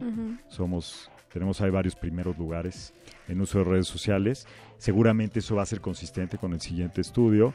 Eh, se habla de qué dispositivos son los que, los, los que acostumbramos este, comprar, usar. Eh, en general es un vistazo de cómo México va cambiando gracias a la tecnología en, todos los ámbitos. Eh, una parte importante también tiene que ver con e-commerce, ¿no? La asociación hace un estudio de comercio electrónico donde también se reporta año con año cómo va creciendo esa actividad en nuestro país. Y bueno, eh, yo los invito a que visiten la página asociaciondeinternet.mx. Hay una sección de estudios donde podrán ver este, la gran cantidad de temas que, que, se, que maneja la asociación accesibles al público, son, digamos, son estudios. libres, este, los, pu- los puede ver cualquier persona que, que ingrese al sitio y también se puede enterar de otro tipo de iniciativas que hace la asociación en, man- en materia de regulación, en materia de traer este, expertos que nos que, que hablan a la gente a través de eventos. Claro. Eh, la verdad que somos muy activos y creo que eh, estos 17 años pues han hecho eh, que, que la asociación eh, sea muy, muy eh, fuerte en el tema, reconocida, con, con miembros muy importantes. Perfecto. Pues, maestro Enrique Culebro, le agradecemos mucho su presencia. Muchas gracias por venir aquí a representar a la Asociación de Internet.mx. Ya lo saben, todos radioescuchas, visiten www.asociaciondeinternet.mx. Muchas gracias, Alberto, Eloísa. Gracias, Gracias a ti. a ti, Enrique. Bienvenido. Esta es tu casa cuando gustes. Ahí estaremos el próximo 18 de mayo. Ahí está este evento ya anunciado por la Asociación de Internet.mx, Democracia Digital, presentado además de por la asociación, también por el Instituto Nacional Electoral, que entre paréntesis hoy nos perdonó un pequeño corte. Eh, Loisa, es- hiciste una gran pregunta. Yo me planteo también eso. ¿Qué serán las futuras generaciones? Hablaremos, eh, por ejemplo, Enrique que nos platicó de su hijo Sí. y digamos, el hijo del hijo de Enrique, ¿en qué tecnologías andará y cuáles serán esas nuevas eh, paradigmas? Eh, yo, yo te quiero dar una idea, compartirla aquí. Yo pienso, por ejemplo, no, no sé qué va a pasar ahí, pero sí sé que va a suceder que en algún momento dejará de existir la última persona eh, análoga. ¿Cómo, ¿Cómo plantearlo? Quizá en algún momento eh, eh, exista una persona que diga, sí, yo fui el último que escuchó un programa de radio análogo o que marqué por teléfono con un disco. O que tome una fotografía con una cámara análoga. Exactamente, ¿no?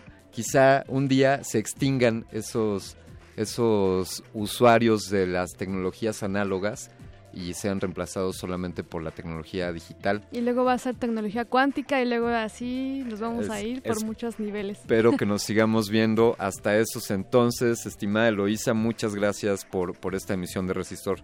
Pues gracias a ti, Alberto. Un placer estar con todos ustedes. Gracias a todos, Arqueles, a Betoques, a, And- a Andrés. Andrés sí, Ramírez. Andrés sí, Ramírez. Eso.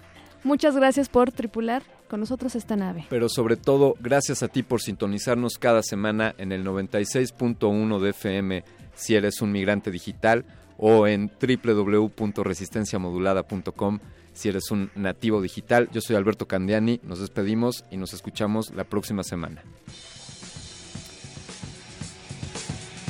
Resistor. Esto es una señal. señal. I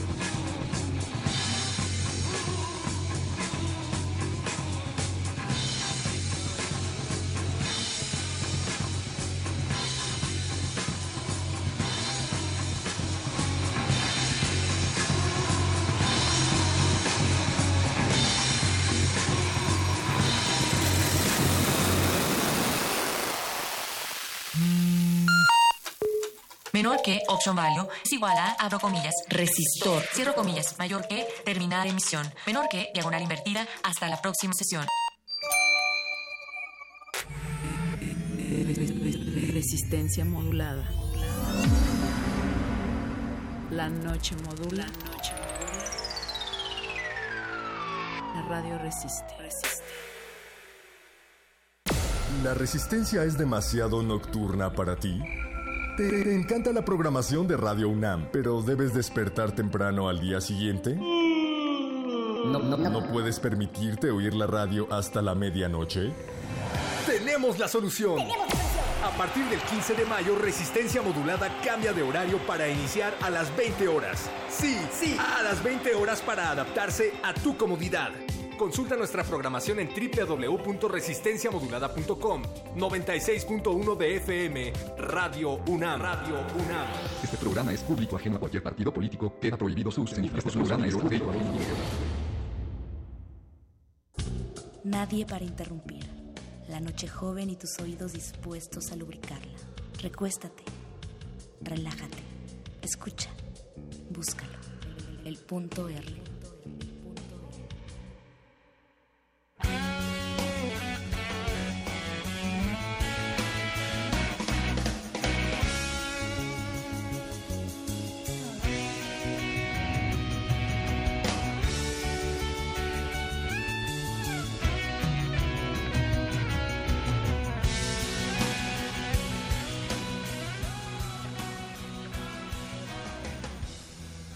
Estoy habitada hasta el último de los rincones sin saber lo que me anida, sin entender lo que me hace querer detonar en cualquier lugar. Alguna vez supe de la ternura, pero tragué demasiada sal de llanto y sollocé muchas promesas sin consumar. Señorita Kamikaze, Resistencia, en un título, ¿cómo definirías la historia de tu vida? Esto es el punto R.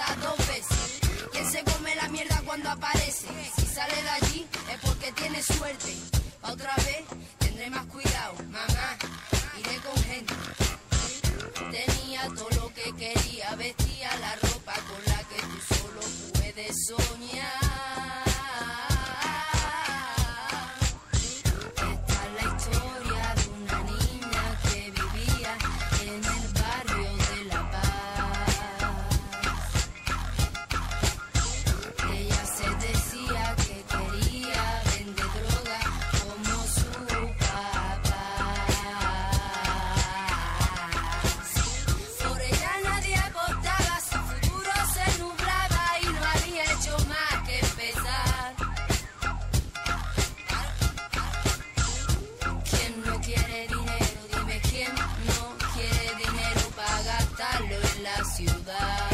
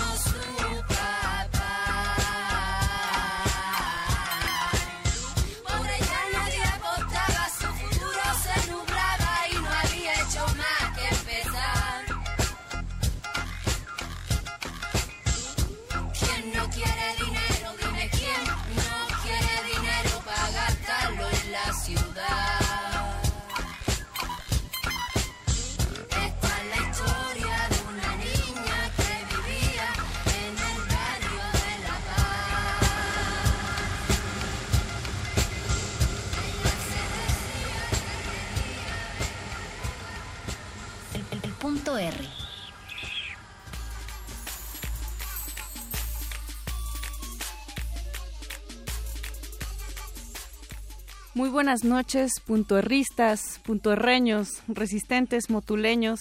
Esto es el punto R. Eh, mi nombre es Mónica Sorrosa, está a mi lado Luis Flores. Hola Luis. Mónica Sorrosa, buenas noches Resistencia. Este punto R está dedicado a las mujeres que cuentan su historia, que quieren contar su historia, que necesitan contar su historia. Así es, tenemos una pregunta al aire y es ¿cómo defines la historia de tu vida? Si ustedes tienen alguna palabra o alguna frase que defina la historia de su vida, cuéntenos, platíquennos. Estamos en redes sociales, estamos en Facebook como Resistencia Modulada y estamos en Twitter como arroba Rmodulada. Agradezco del otro lado del cristal a Betoques en la producción y a Andrés Ramírez en la operación de este programa. Y Luis, acabamos de escuchar a La Mala Rodríguez, escuchamos la canción de La Niña, eh, que pues como pudimos ahí adentrarnos, es una canción que habla sobre una niña que trafica con drogas. La Mala eh, es una MC o cantante española que inició en el mundo del hip hop con el graffiti y posteriormente ya comenzó a cantar. Esta canción ella nos platica que salió de un tirón en una noche en el estudio que tiene en su casa en Madrid.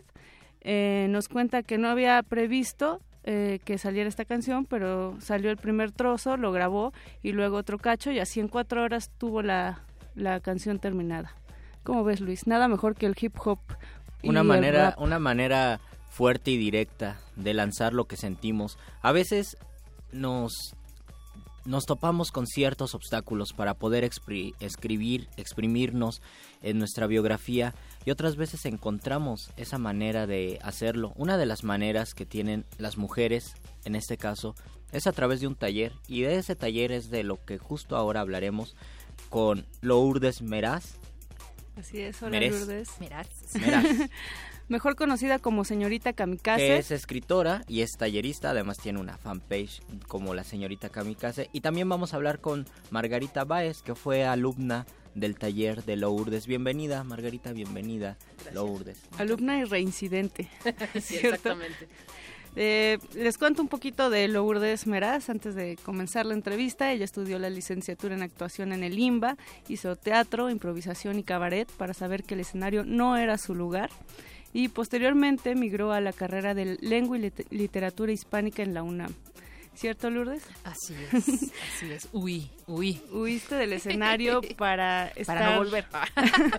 Pero para estar también en un escenario que es frente a un grupo, ¿no? Porque finalmente es eh, pues plantarte frente a varias personas y comenzar a platicar como es el caso de este taller que estás impartiendo.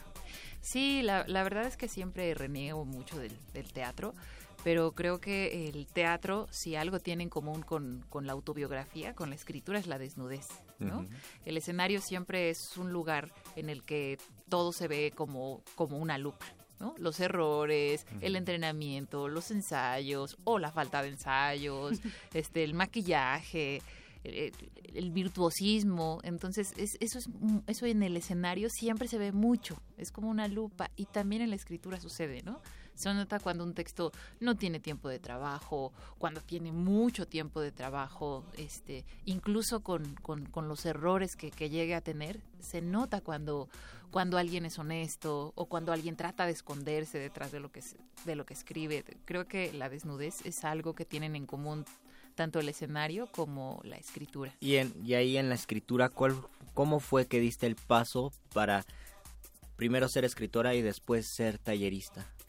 Mira, pues, pues primero sucedió que eh, estudié teatro, me equivoqué, cometí aquel error de mi vida, tan acertado a la vez. Eh, y, y bueno, yo después me di cuenta que mi impulso primario en realidad estaba en escribir, pero desde hace mucho tiempo atrás, ¿no? Más bien creo que estudié teatro por un impulso arrojado de la personalidad.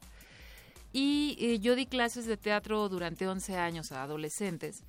Y bueno, eso pues por supuesto me hizo callo, ¿no? Eso pues Claro. te da callo, te da Y callo. sobre todo si son adolescentes. Exacto. Este, y, y bueno, yo conocí a esta ACE que es DEMAC porque entré a uno de los concursos que organiza, ¿no?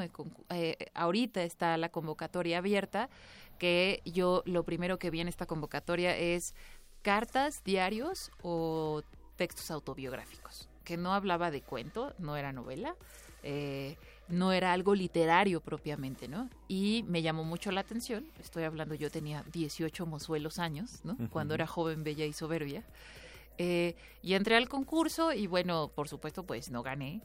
Eh, pero después seguí indagando sobre esta C porque me interesó mucho como este enfoque que tenía.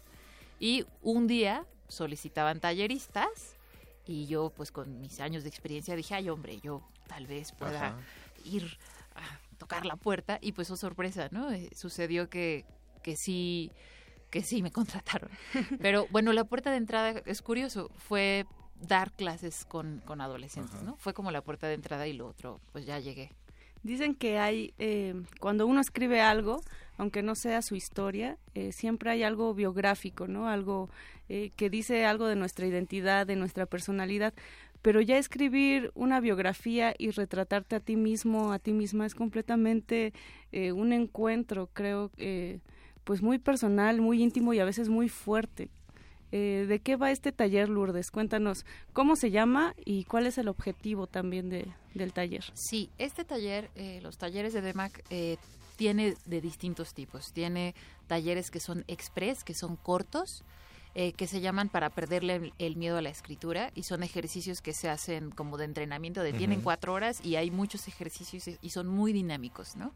Y son gratuitos, los pueden ver en la página de demac.org.mx. Están, ahí hay un calendario y y eh, los otros, que son los largos, que son de seis meses, se llaman eh, para mujeres que se atreven a contar su historia. Bueno, el destinatario son mujeres.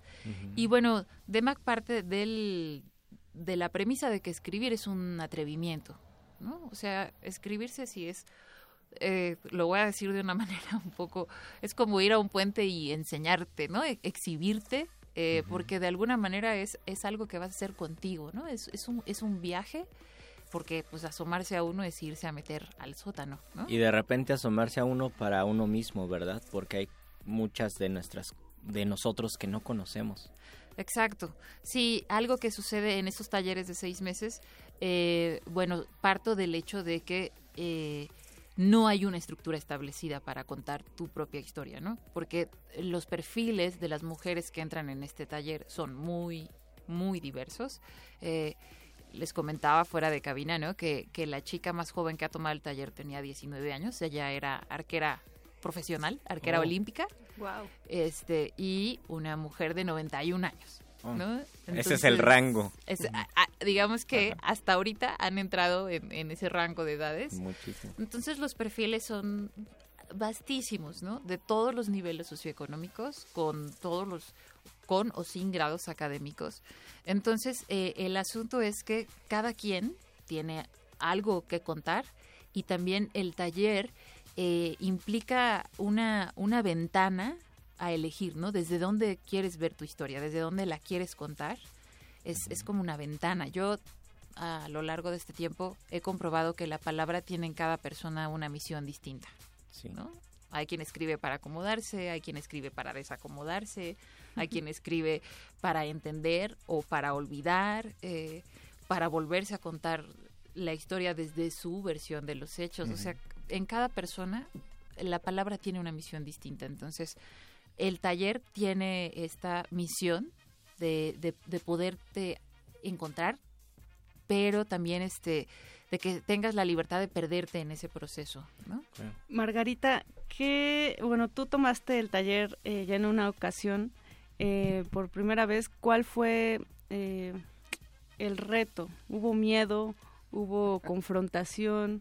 ¿Hubo algún obstáculo que, que vencer ahí al momento de escribir tu propia historia? Miedo no hubo, hubo terror franco. Eh, uno una llega envalentonada al curso, al, al taller, ¿no? A decir, voy a escribir mi historia. Y al momento de enfrentarte a la página y saber además que vas a hablar con cinco o seis mujeres que no conoces, que tienen una historia bien distinta a la tuya, que vienen de otras historias bien distintas, es muy complicado. Y cuando uno empieza a narrar la, cuando uno empieza a narrar la historia en el papel, irte dando cuenta cómo narrarte como personaje te pone una perspectiva bien distinta, ¿no? Y necesariamente estás narrando a la distancia. Entonces es reaprender a verte, entonces es el miedo de volverte a, enfrentar con una misma, ¿no? Enfrentarte a la página, porque pues, no llega una con el oficio de escribir, ¿no? Sí.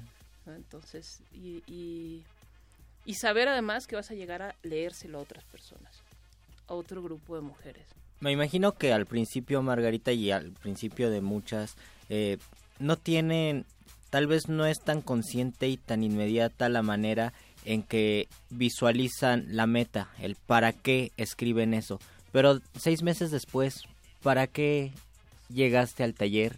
¿Cuál era el objetivo de narrar tu historia? Eh, yo llegué un poco, en mi caso muy, muy Ujú. particular, un poco brincando al vacío, ¿no? Así de, a ver qué sale. Y mm, a, a ejercitar las, las dos cosas, este, un proceso de escritura y de narrar mi historia. Una de las primeras actividades que uno hace en el taller es hacer un esquema de qué Ujú. quieres contar. Ese esquema quedó perdido en medio de la galaxia, porque conforme vas escribiendo en ese proceso de los seis meses, eh, esa estructura inicial, al menos en mi caso, cobró completamente otro sentido, ¿no? Se, re- se resignificó completamente y se, se fue acomodando naturalmente de otro modo, que eso también fue un proceso muy bonito, ¿no? Yo que brinqué al vacío así, Sí. de repente volteaba para arriba y veía como el paracaídas se me iba armando, ¿no? Menos mal. Sí, ya ibas disfrutando del aterrizaje, ya no venía el sopapo ahí, ¿no? Pero creo que ese es un proceso muy valioso del, de esos seis meses, ¿no? Que dure seis meses. A mí me gustaría saber si hay puntos en común, eh, que hace un momento estábamos platicando de ciertas cuestiones quizá de violencia de género o de violencia en general, eh, porque son grupos formados únicamente por mujeres y esto nos habla mucho de nuestra cultura, pero ¿qué les parece si antes vamos a escuchar un poco de música? Vamos a escuchar 1977 de Anna Tijoux Eh, es una canción más o menos autobiográfica, siguiendo con la línea del hip hop de la Mala Rodríguez. Así que escuchemos, esto es punto R. Recuerden que nos pueden mandar sus comentarios en Facebook y en Twitter. La pregunta es, ¿cómo defines la historia de tu vida? Regresamos.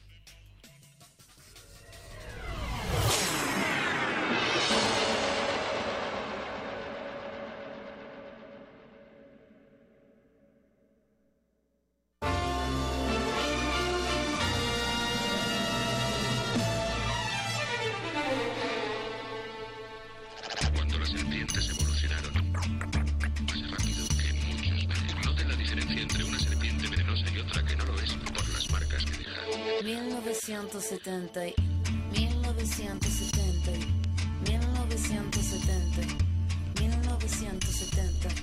Nací un día de junio del año 77, planeta Mercurio y el año de la serpiente. Signo patente tatuado y en mi frente que en el vientre de mi madre marcaba el paso siguiente. Nacer llorar sin anestesia en la camilla. Mi padre solo dijo eso Ana María. Sí sería el primer probaría, que mandó las heridas y dándome la batería. Solía ser entonces como un libro abierto, pero leí la letra pequeña del texto, como un arquitecto construyendo cada efecto. Correcto, incorrecto, se aprende todo al respecto. Saber que algunas personas quieren el daño, subir peldaño toma tiempo, toma.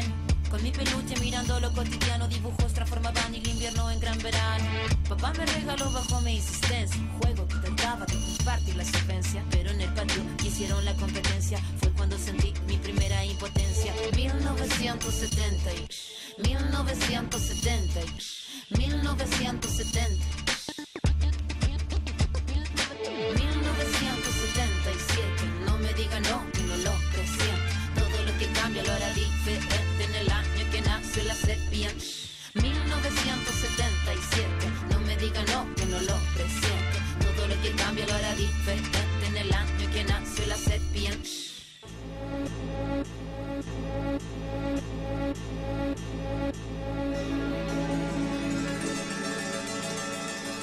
Mi adolescencia fue una etapa bizarra. El cuerpo es batería y la cabeza guitarra.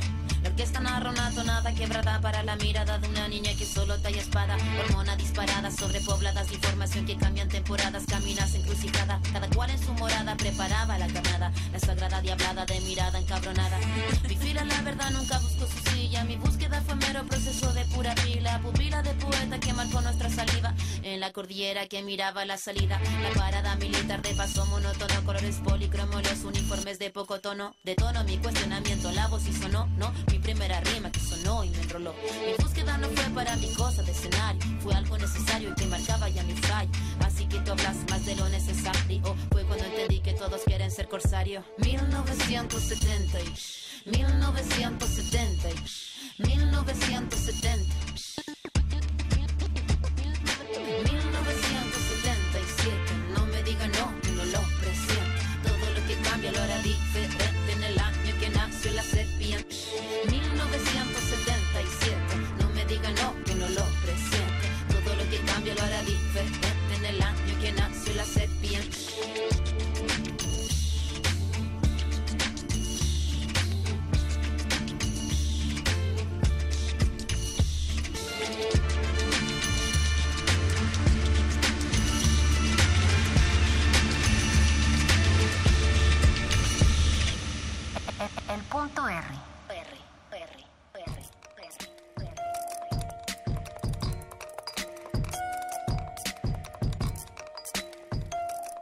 Twitter, arroba R modulada, Facebook, Resistencia modulada. Queremos saber, Resistencia, cuál sería el título de la historia de tu vida o cómo empezaría también la historia de tu vida.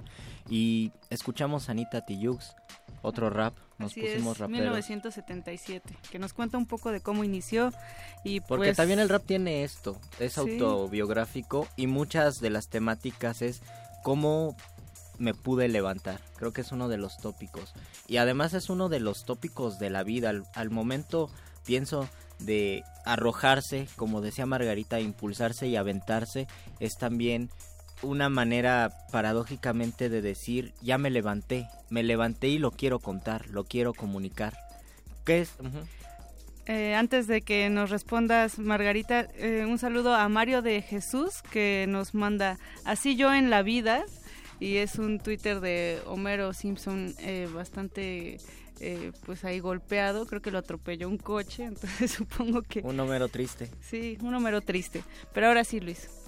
¿Qué es lo que te impulsa a ti, Margarita, a escribir? Y tal vez, ¿por qué en este momento de tu vida, qué tanto se tiene que a lo mejor cicatrizar, se tiene que ya pensar desde lejos para poder escribir? Me hiciste una pregunta muy difícil. Sí, ¿verdad? sí, está muy arriesgada. Creo, primera, que es un proceso sumamente particular. Sí. ¿no? no creo que haya un momento en la vida en que digas, ahora me voy a sentar a escribir. No creo que haya un momento iluminado. Creo que también tenemos mucho esa idea así de, te viene la epifanía y comienzas a escribir. ¿no? Eh, específicamente en el caso del taller, eh, lo que estamos comentando ahorita fuera del aire, esta cuestión de la disciplina, del oficio, de tengo que escribir cada semana un texto, ¿no? Te va dando un, un nuevo, una nueva fortaleza, una musculatura especial para, para ir escribiendo y probablemente en un principio el asunto de escribir es necesito sacar lo que llevo dentro, ¿no? Y también es un modo de ponerlo frente y decir, ah, ok, es de pelos azules y ojos verdes y lo puedo acomodar así y hacerlo de este modo, ¿no? Y más adelante sí le encontrando una estructura. Entonces en este momento mi necesidad de escribir también es mi necesidad de estructurar mi historia, ¿no? Y de recuperarla desde ahí. Pero sí creo que es una cosa muy particular de, de, de cada quien, Sí. cómo vas encontrando el por qué estás escribiendo, ¿no? Y por qué la necesidad de comunicarlo además. Y en esa eh, estructuración, ¿está bien dicho eso, Luis? en esa estructuración eh, también salen muchas cosas, porque platicábamos hace un momento que no es terapia, o sea, finalmente no, no es un taller de terapia, no es un taller donde vayas a salir curado de algo, curada de algo, pero, o sea, es un proceso que va junto con pegado, ¿no? Y en muchas ocasiones funciona. Y quizás, y quizás también lidiar con eso. Por un lado, eh, que se pueda pensar como un, como un grupo de autoayuda y por el otro, un grupo de tallereo estrictamente literario para escritores profesionales donde todos sacan el cuchillo y hay una carnicería. ¿Cómo lo llevas, Lourdes, para que no se vaya de un lado o del otro? Eh, sí, lo que primero establecemos, cada quien llega Sí. al taller con un objetivo muy particular, ¿no? Y ese objetivo es completamente respetable. Hay quien llega para decir, yo vengo a ver qué pasa. Hay quien dice, a mí me regalaron el taller, entonces vengo porque me lo pagó una amiga. O hay quien dice, yo vengo a publicar, ¿no? Así de yo vengo con la idea de publicar algo. Y todos esos objetivos son respetables, Mm. pero cada objetivo implica un compromiso muy distinto, ¿no? Claro. O sea, si, si, si, si solo quieres ver qué hay adentro, pues entonces es agarrarte tus calzoncitos y entrarle con todo, ¿no? Y si es un asunto de publicar, ¿cuántas horas le vas a dedicar al día, ¿no? Entonces, cada quien llega con un compromiso distinto y ese, con un objetivo distinto y hay que establecer, eh, cada quien establece su compromiso, ¿no? Y ya en el taller, por supuesto, yo siempre menciono eso, no, no es un grupo de terapia porque no vamos a hablar de nuestra vida, porque si fuera solo hablar, pues no nos alcanza las dos horas ni los seis meses, ¿no? O sea, el psicoanálisis Porque por es eso un es tan taller de largo. seis meses. es un taller de seis meses. Eh, hablamos de lo que escribimos, ¿no? Entonces, también para en, en esta se- en DEMAC, la palabra es un medio más que un fin. No se trata de qué tan bien escribes, ¿no? Se trata de abordarte y escribir. Entonces, la palabra es un medio, es una herramienta. Y como vaya quedando, entonces y siempre les digo, todo lo que escribes está bien, es perfectible, eso sí, ¿no?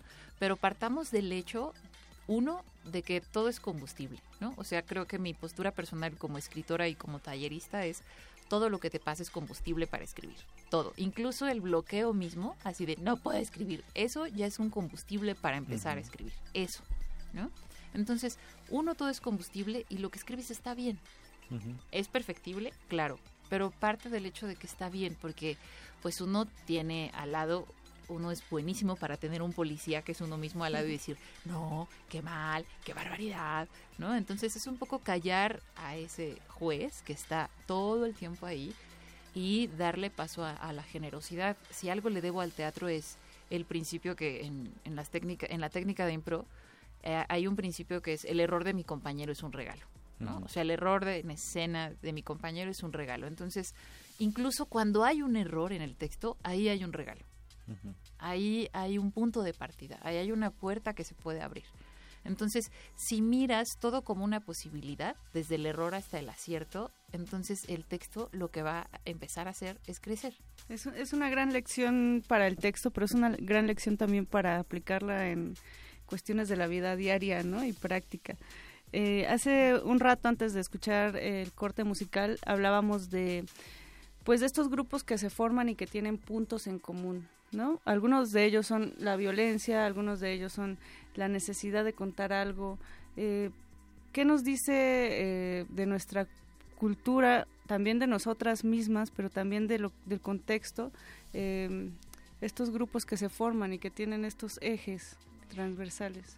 Mira, de entrada, algo que es muy, eh, que es algo que a mí siempre me sorprende, es como las edades son, o sea, me ha tocado gente muy mayor y gente muy joven, eh, darme cuenta de que las mujeres, ahora y antes, o sea, hace 40, 50 años, estamos en una posición muy complicada. Además que te toca también y conviven con personas de distinto perfil social. Sí, sí, sí, este, desde abogadas, deportistas, eh, quien no acaba la primaria, quien se ha dedicado toda su vida a conducir un taxi, porque me ha tocado, ¿no? Una mujer que hace que fue conductora de taxi 30 años, este, todo este universo, o sea, siempre nos asaltan, pues, las mismas dudas, ¿no? Eh, este asunto de las mismas dificultades, ¿no? No importa tu, tu, tu, tu rango académico, ni importa tu, tu nivel socioeconómico, ¿no?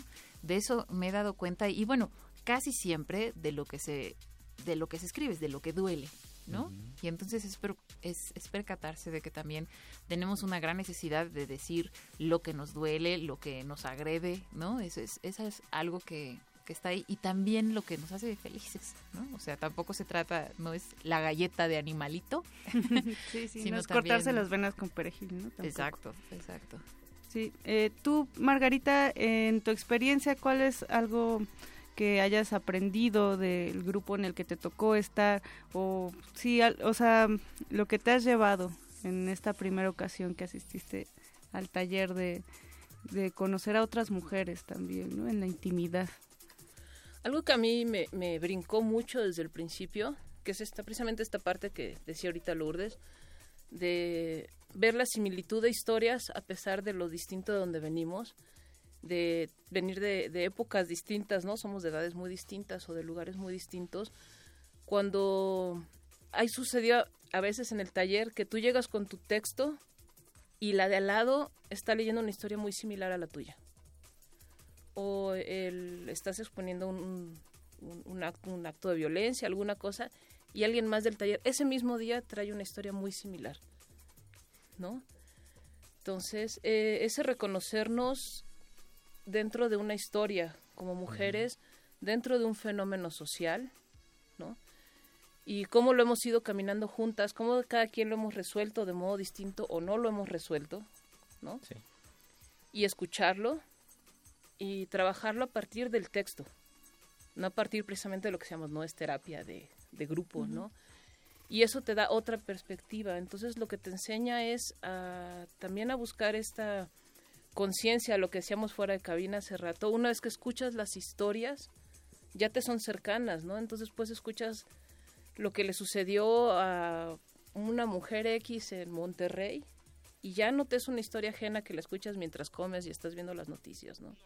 Te Ya van cayendo veintes, ¿no? A la vez, te vas humanizando, Te vas humanizando. también. Pues, ¿qué les parece si vamos a escuchar eh, un poco de música y regresamos a platicar más del taller? Porque además hay sorpresas, va a haber eh, por ahí algunos regalos que nos trae la señorita Kamikaze. Vamos a escuchar Mama 6 de Ibelli, es un dueto de chicas eh, de descendencia afrocubana, franco-cubanas, perdón. Eh, sus canciones hablan de la muerte y el amor. En esta versión de Mama 6 podemos escuchar la estrecha relación que existe entre una madre y su hija luego de un corazón roto. Este dúo firmó con XL Recording el año pasado después de que la cabeza del sello Richard Russell vio la versión en vivo de Mama 6, versión que escucharemos a continuación. Esto es punto R. The man is gone. Mama says that she can't live without her man.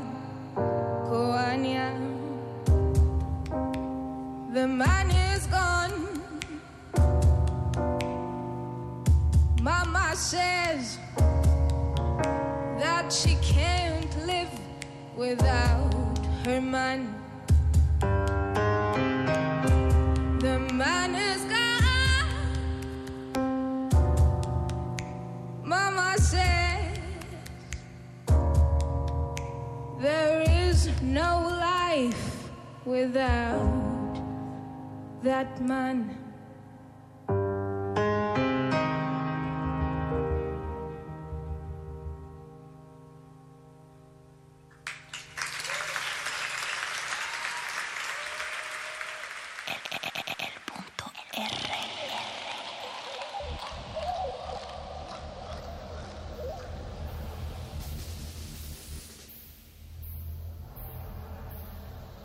esto es punto R, estamos hablando de historias, de historias de mujeres y de mm, el valor que se necesita para confrontarse a una misma en muchas ocasiones. Hablamos con Lourdes, que es la que es escritora, la señorita Kamikaze y además búsquenla en tiene un personaje en redes, en Facebook, señorita Kamikaze, lanza comunicados y también está con nosotros Margarita Báez, que ha asistido a los talleres que y que, re- que asistirá nuevamente porque tiene que tienen que saber resistencia que es un taller de seis meses cada semana asisten dos horas a la semana qué día es Este que va a empezar, empezará el martes 6 de junio. el De- martes 6 de junio Ajá, será de 11 de la mañana a 1 de la tarde. a una y en dónde en dónde es Este va a ser en Coyoacán, en un lugar que se llama La Carpa Roja, que está ubicado en Francisco Javier Mina, número 5, interior 3. Ahí va a ser, en Coyoacán. ¿Y qué te parece, Luis, si pues para calentar los motores de los resistentes y que se animen a escribir sus historias, regalamos una beca? vamos a regalar una beca me, me gusta me gusta la idea ¿Te gusta la Sí, idea? quiero que afilen sus dedos, que descuelguen el teléfono porque alguna de nuestras radioescuchas puede asistir al taller gratis.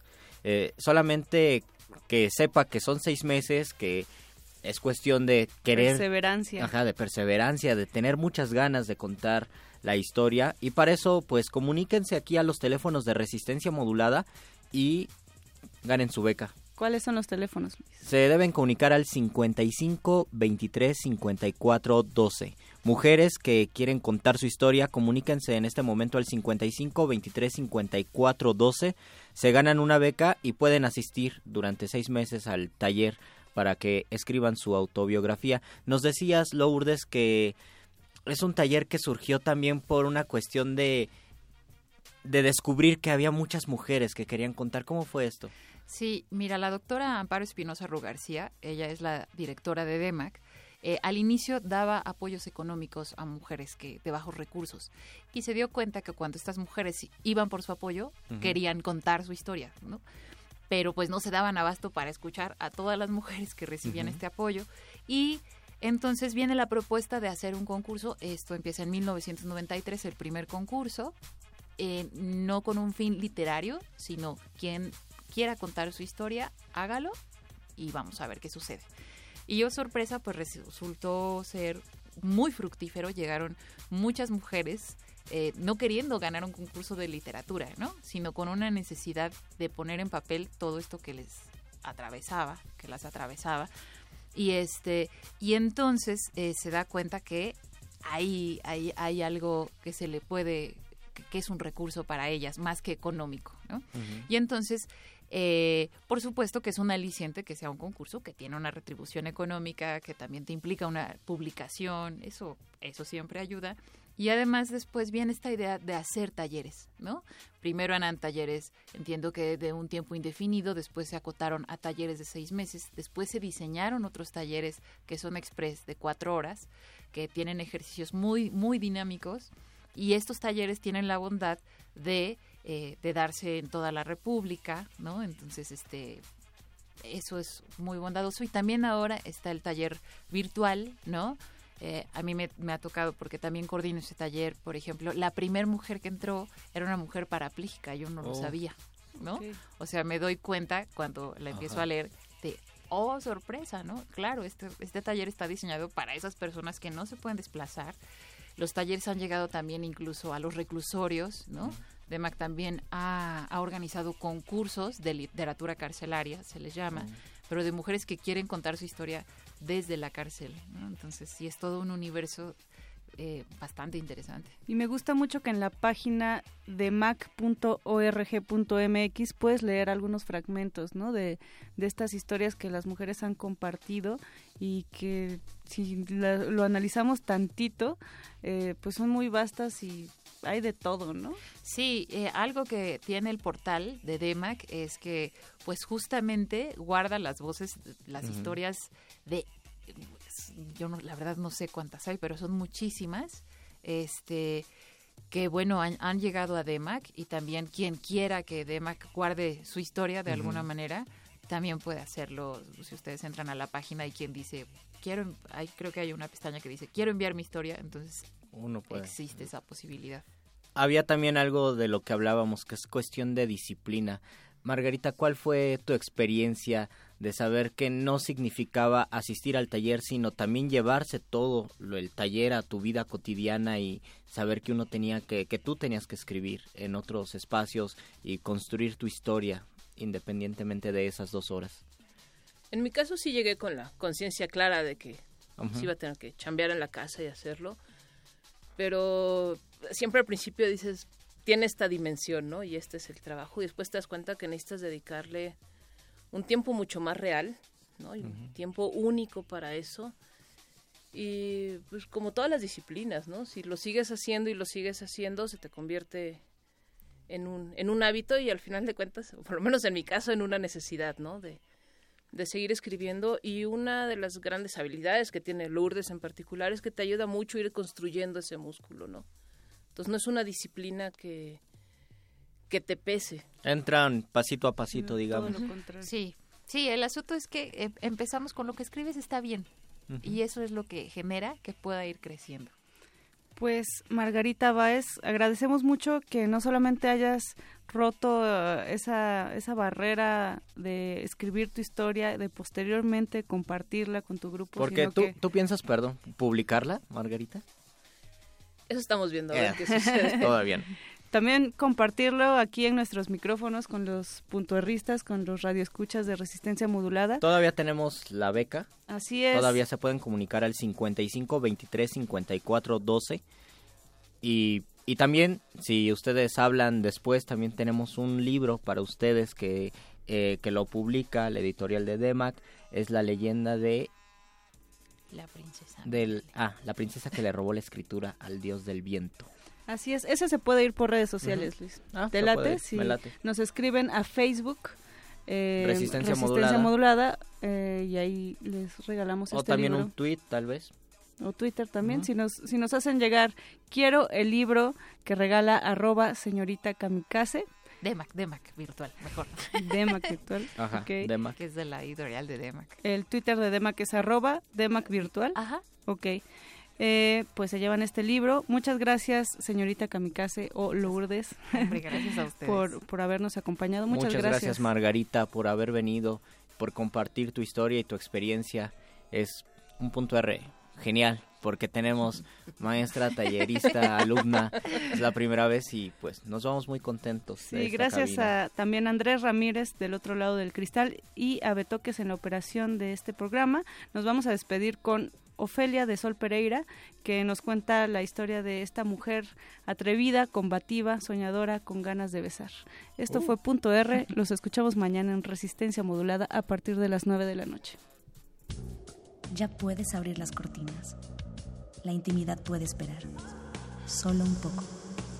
Hasta otra noche. Cuídate.